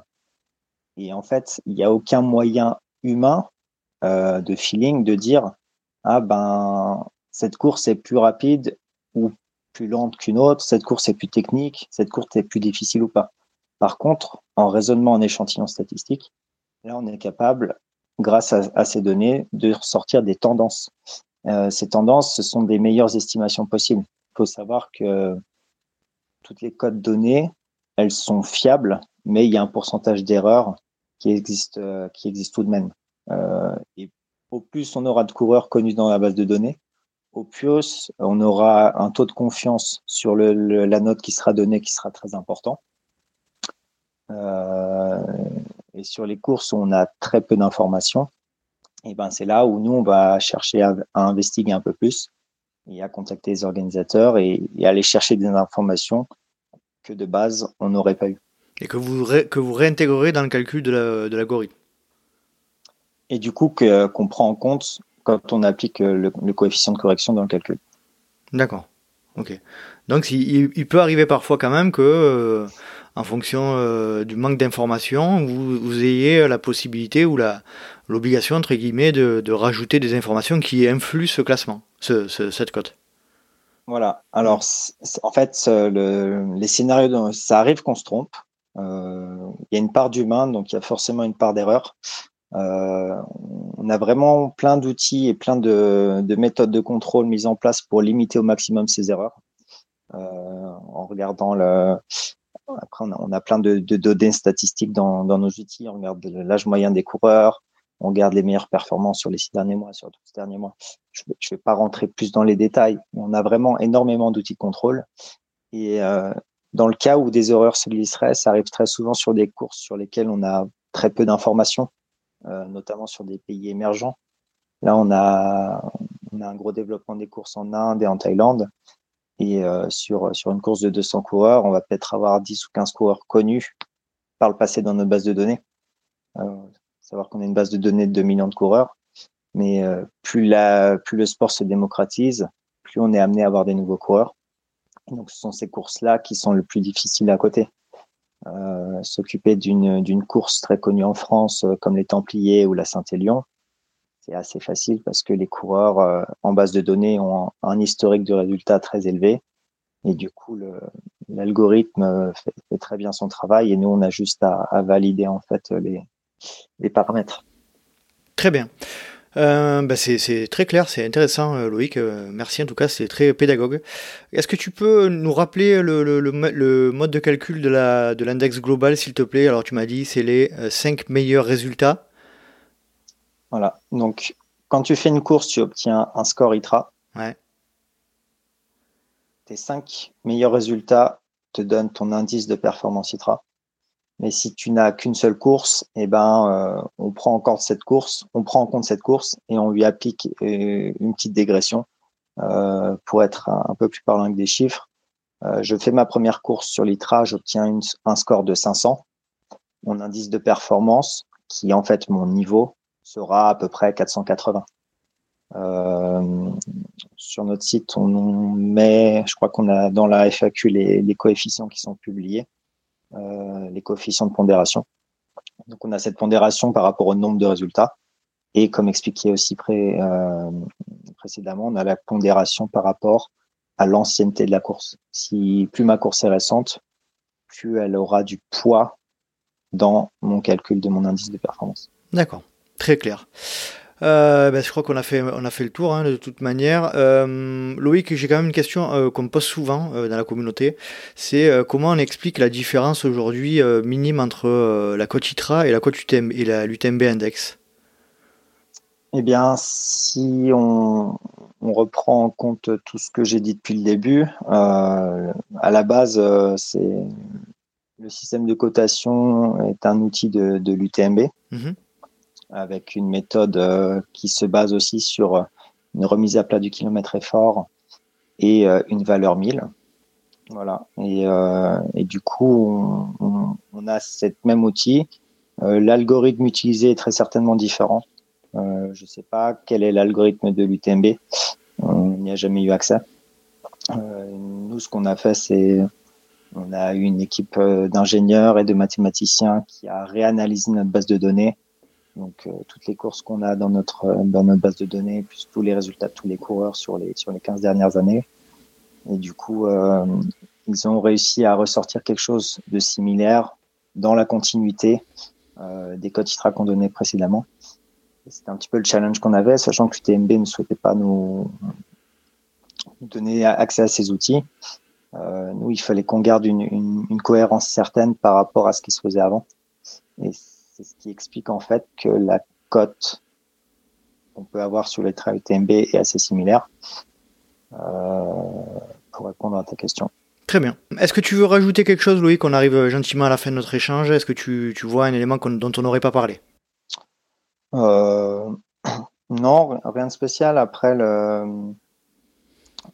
juste, j'aimerais préciser que l'ITRA, c'est vraiment euh, l'association qui on sait que le, fait qu'il y ait beaucoup d'indices de performance, que ce soit UTMB d'ailleurs, mais il y a, il y a Bitrail qui propose le sien, il y a en Pologne, il y a RTM, Right My Trail. Donc euh, chaque, pays a un peu développé ses, petits outils.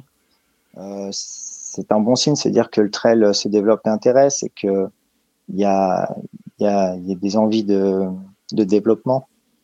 Après, euh, je pense que les athlètes perdent en visibilité du fait d'avoir euh, beaucoup d'indices de performance euh, qui se valent ou qui se valent pas, qui ont des différences.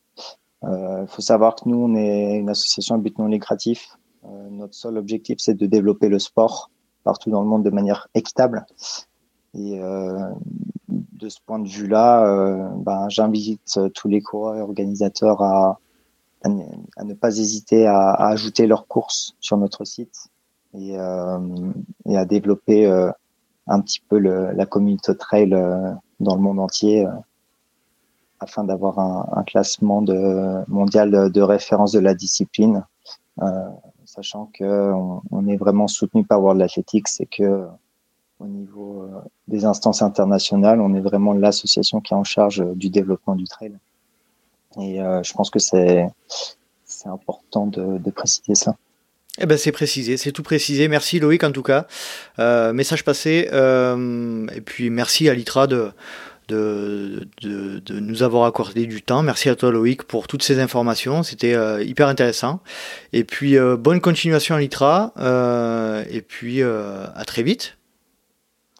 Et eh bien avec plaisir. Allez, salut Loïc. C'était un plaisir aussi. Merci. Salut. Au revoir.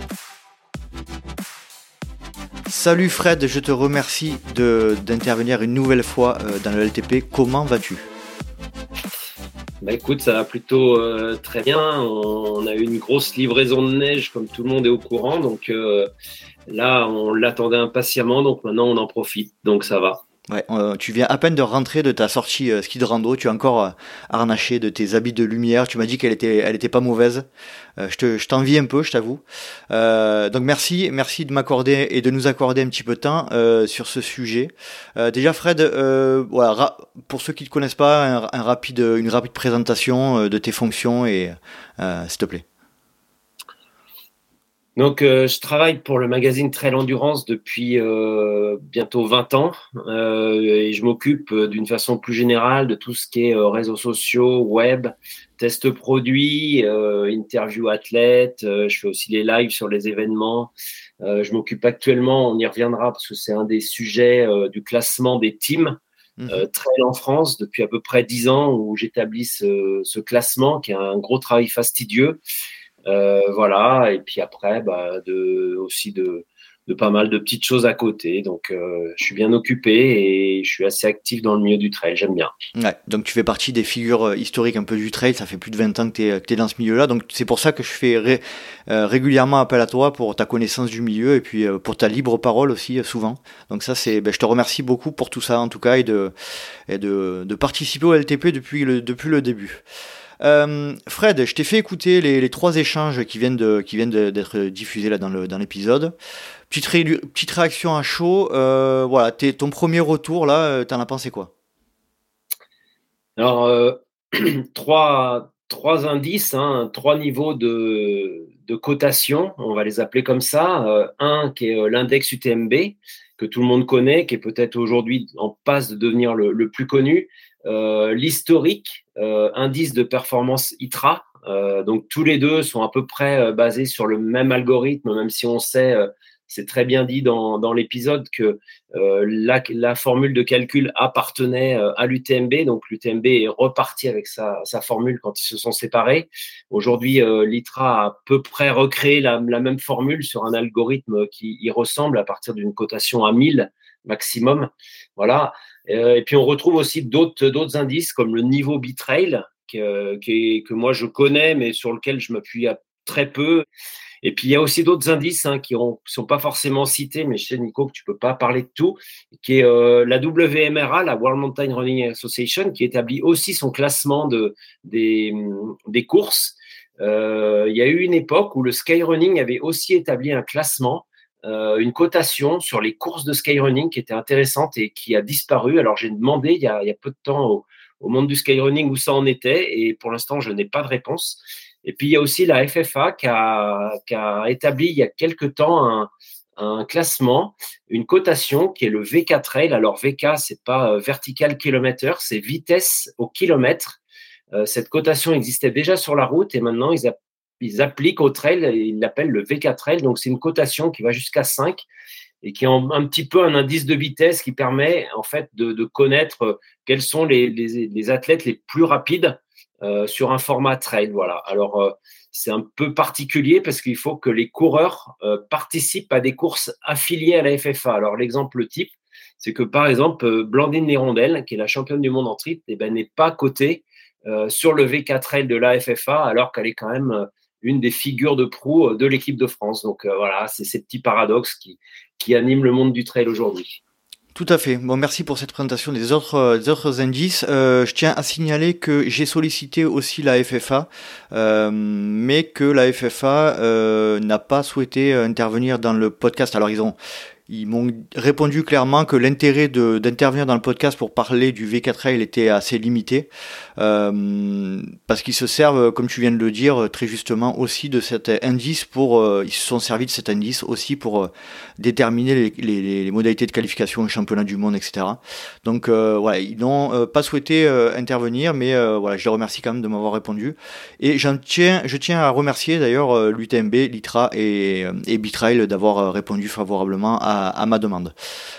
Euh, petite question, est-ce que tu peux nous sortir là, comme ça aussi, un peu de manière à chaud, là, parce que tu l'as écouté, je crois, il y, a, un ou deux jours, euh, un, point, euh, un point positif à tout ce que tu as entendu?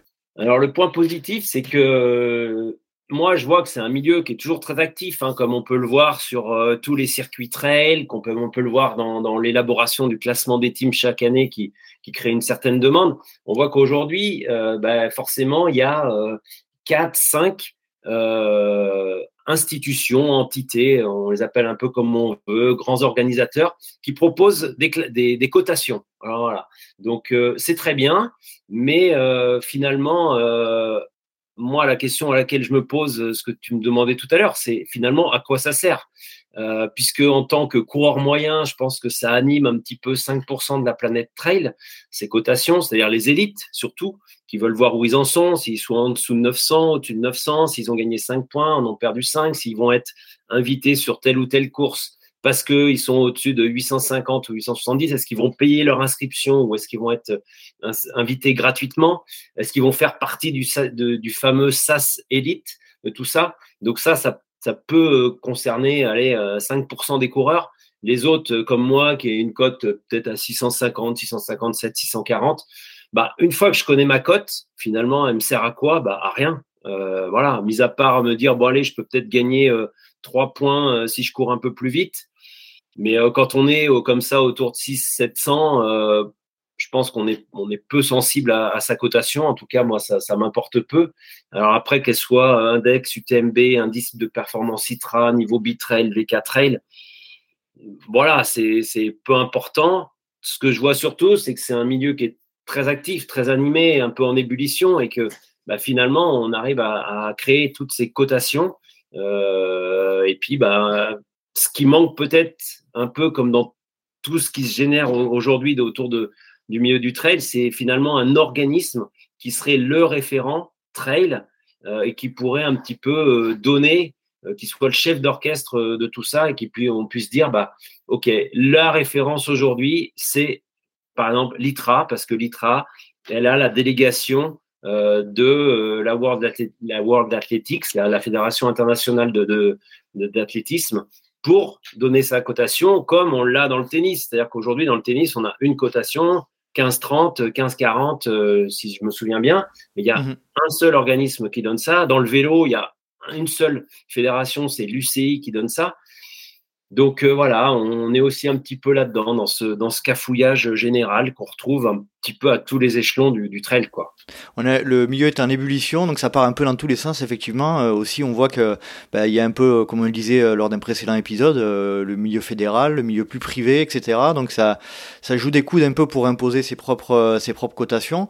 moi, je suis peut-être un peu en désaccord avec ce que tu viens de dire, c'est-à-dire que de mon point de vue aujourd'hui et depuis 2-3 ans notamment, euh, ou peut-être un peu moins, euh, l'arrivée notamment de la de la de, du beau index UTMB euh, ben, chauffe un petit peu tout le monde dans le milieu du trail où on se compare euh, la cote. Hein.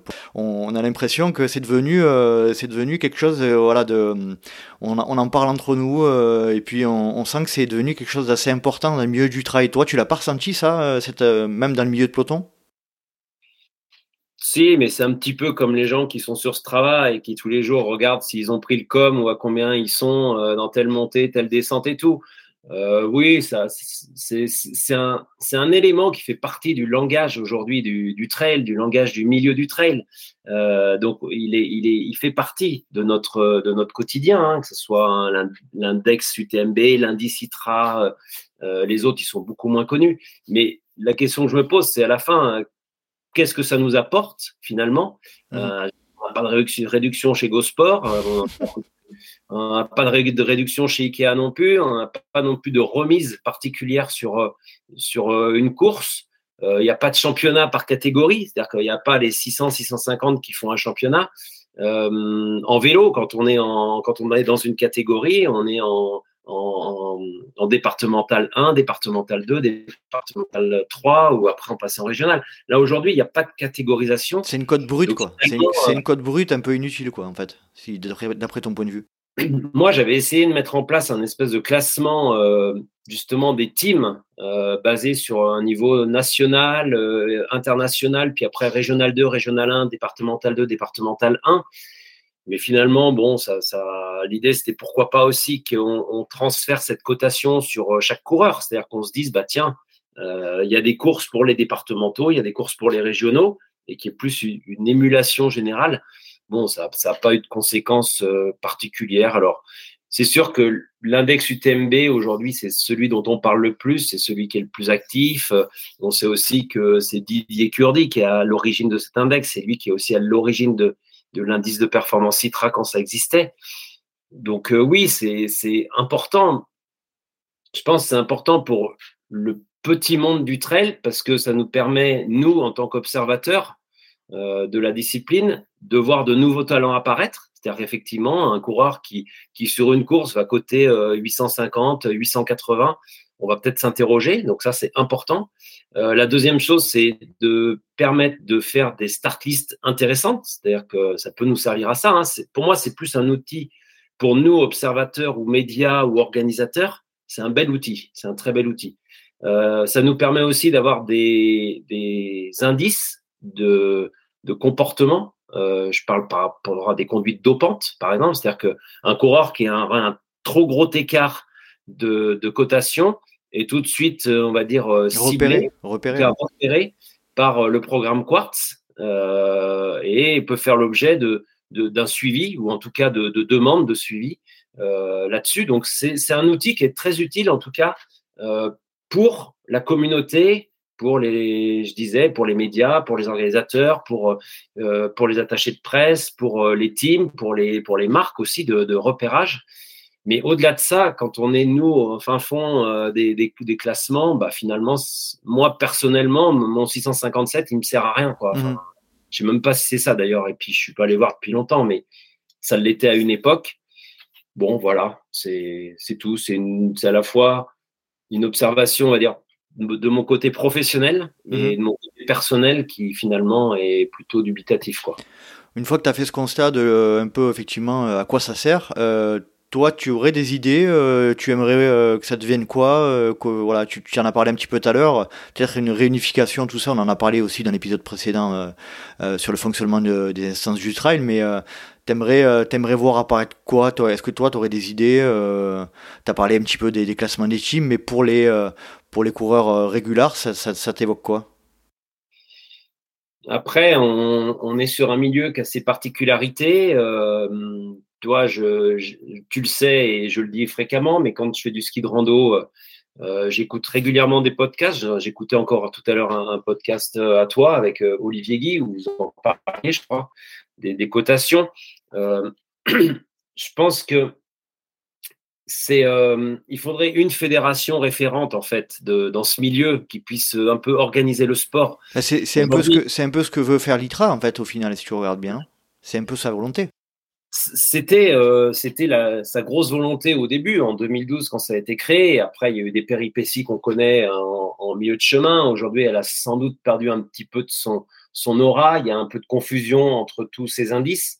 Euh, moi, pour moi, la, la solution idéale, ce serait qu'il y ait une presque une fédération référente qui puisse entre guillemets, organiser le sport. C'est souvent un discours que je tiens et, et sur lequel j'essaie de militer. Euh, il faudrait que le sport soit organisé à la fois sur cette cotation, il faudrait que le sport soit organisé aussi sur ces circuits, sur ces grands championnats. Euh, Aujourd'hui, on, on, référence pas moins de quatre ou cinq championnats du monde en, 2000, euh, en 2023. Alors, il y a celui qui est officiel qui aura lieu à Innsbruck, euh, justement un peu coordonné par l'ITRA. Euh, avec euh, sous délégation de, de la double, enfin de l'I2F, ex-I2F World Athletics. Mais on a aussi un championnat du monde de Xterra, on a aussi un championnat du monde de, Adidas, on a aussi un championnat du monde de, de je sais plus, de Ultra X, euh, c'est un, nouveau circuit d'Ultra. Euh, donc on s'y perd. Donc ça serait bien qu'il y ait quelqu'un, une entité qui puisse fédérer tout ça. Et puis aussi, quand nous on fait un classement des teams, bah, est-ce que c'est aujourd'hui mon rôle, moi, de faire un classement des teams? euh, peut-être, peut-être pas, j'ai pas la réponse, mais c'est vrai que ce serait plus légitime que ce soit une entité qui dise aujourd'hui, bah, un c'est défini comme ça, vous êtes team parce que vous répondez à tel, à tel, à tel critère, euh, qu'un team, pourquoi pas, il paye une cotisation, comme on peut avoir des licences en, vélo, hein, où on achète une licence World Tour et qu'on se dise bah tiens voilà vous êtes euh, team parce que vous, répondez à tel critère, vous avez un suivi médical, vous payez vos athlètes, vous avez un, manager, vous avez des dédommagements, vous avez des, prises de frais, des, frais pris en, charge, vous avez des primes de course. Donc voilà, pour moi, idéalement, il faudrait qu'il y ait une entité. C'est une chose euh, que je défends régulièrement, sur laquelle je milite, mais visiblement, bah, ça ne fonctionne pas. Je, je, suis assez, assez triste là-dessus, parce que je me dis que ça ne fait pas forcément avancer le sport, mais d'un autre côté, bah, visiblement, le sport euh, se porte bien euh, d'une manière générale comme ça, puisque tout le monde y trouve son compte. Et puis, ce que je disais tout à l'heure, ça concerne euh, que 5% des, mmh des, gens qui sont un petit peu sensibles à ça, les observateurs, les marques, les gens qui baignent dans ce milieu, mais 95% des gens, euh, en gros, que, que Kylian Jornet soit à 950 et, et, Jim Wemsley ou Adam Peterman à 947 et Jonathan Albon à 935, je pense qu'on hmm. s'en fiche un peu, quoi. Voilà. c'est là où on n'est pas tout à fait en accord. Moi, de ce que j'entends de, de, de, de, mon entourage, de milieu, etc., je, je vois quand même qu'il y a quand même de plus en plus de, de vérité de, bah, de, de, de, comparer ces codes, de, regarder la cote des meilleurs, etc. Je pense que je pense qu'on est, on est, on a passé un, un stage où euh, une étape où euh, effectivement la cote elle a pris, elle a pris une importance. Mais moi je trouve que je trouve que c'est récent, c'est, c'est très récent. Et je pense qu'elle a pris, euh, elle a pris une importance dans le milieu du trail. après, ce que, ce que tu disais aussi, c'est intéressant, c'est que c'est, c'est toujours, et, peut-être que ça le restera, un, un, milieu, une communauté assez protéiforme avec plusieurs, plusieurs formes d'organisation. Et est-ce que, est-ce que c'est pas là la, euh, l'ADN de, notre, communauté, de notre sport Est-ce que c'est, c'est pas voué à rester un peu euh, euh, sur différents, modes d'organisation, etc. Je n'ai pas de réponse claire là-dessus. C'est vrai qu'aujourd'hui, on, on voit que c'est un milieu qui vit. Hein. Les marques sont, sont actives, euh, les organisateurs sont actifs, les circuits sont actifs, il y a des cotations, il y a des teams, il y a des voilà. Enfin, aujourd'hui, les gens ils se battent pour euh, savoir pourquoi est-ce qu'ils sont plus cotés dans le tableau qu'on fait, parce qu'aujourd'hui on a on a présenté trois trois modes de, classification. Euh, donc voilà, c'est tout ça, c'est intéressant.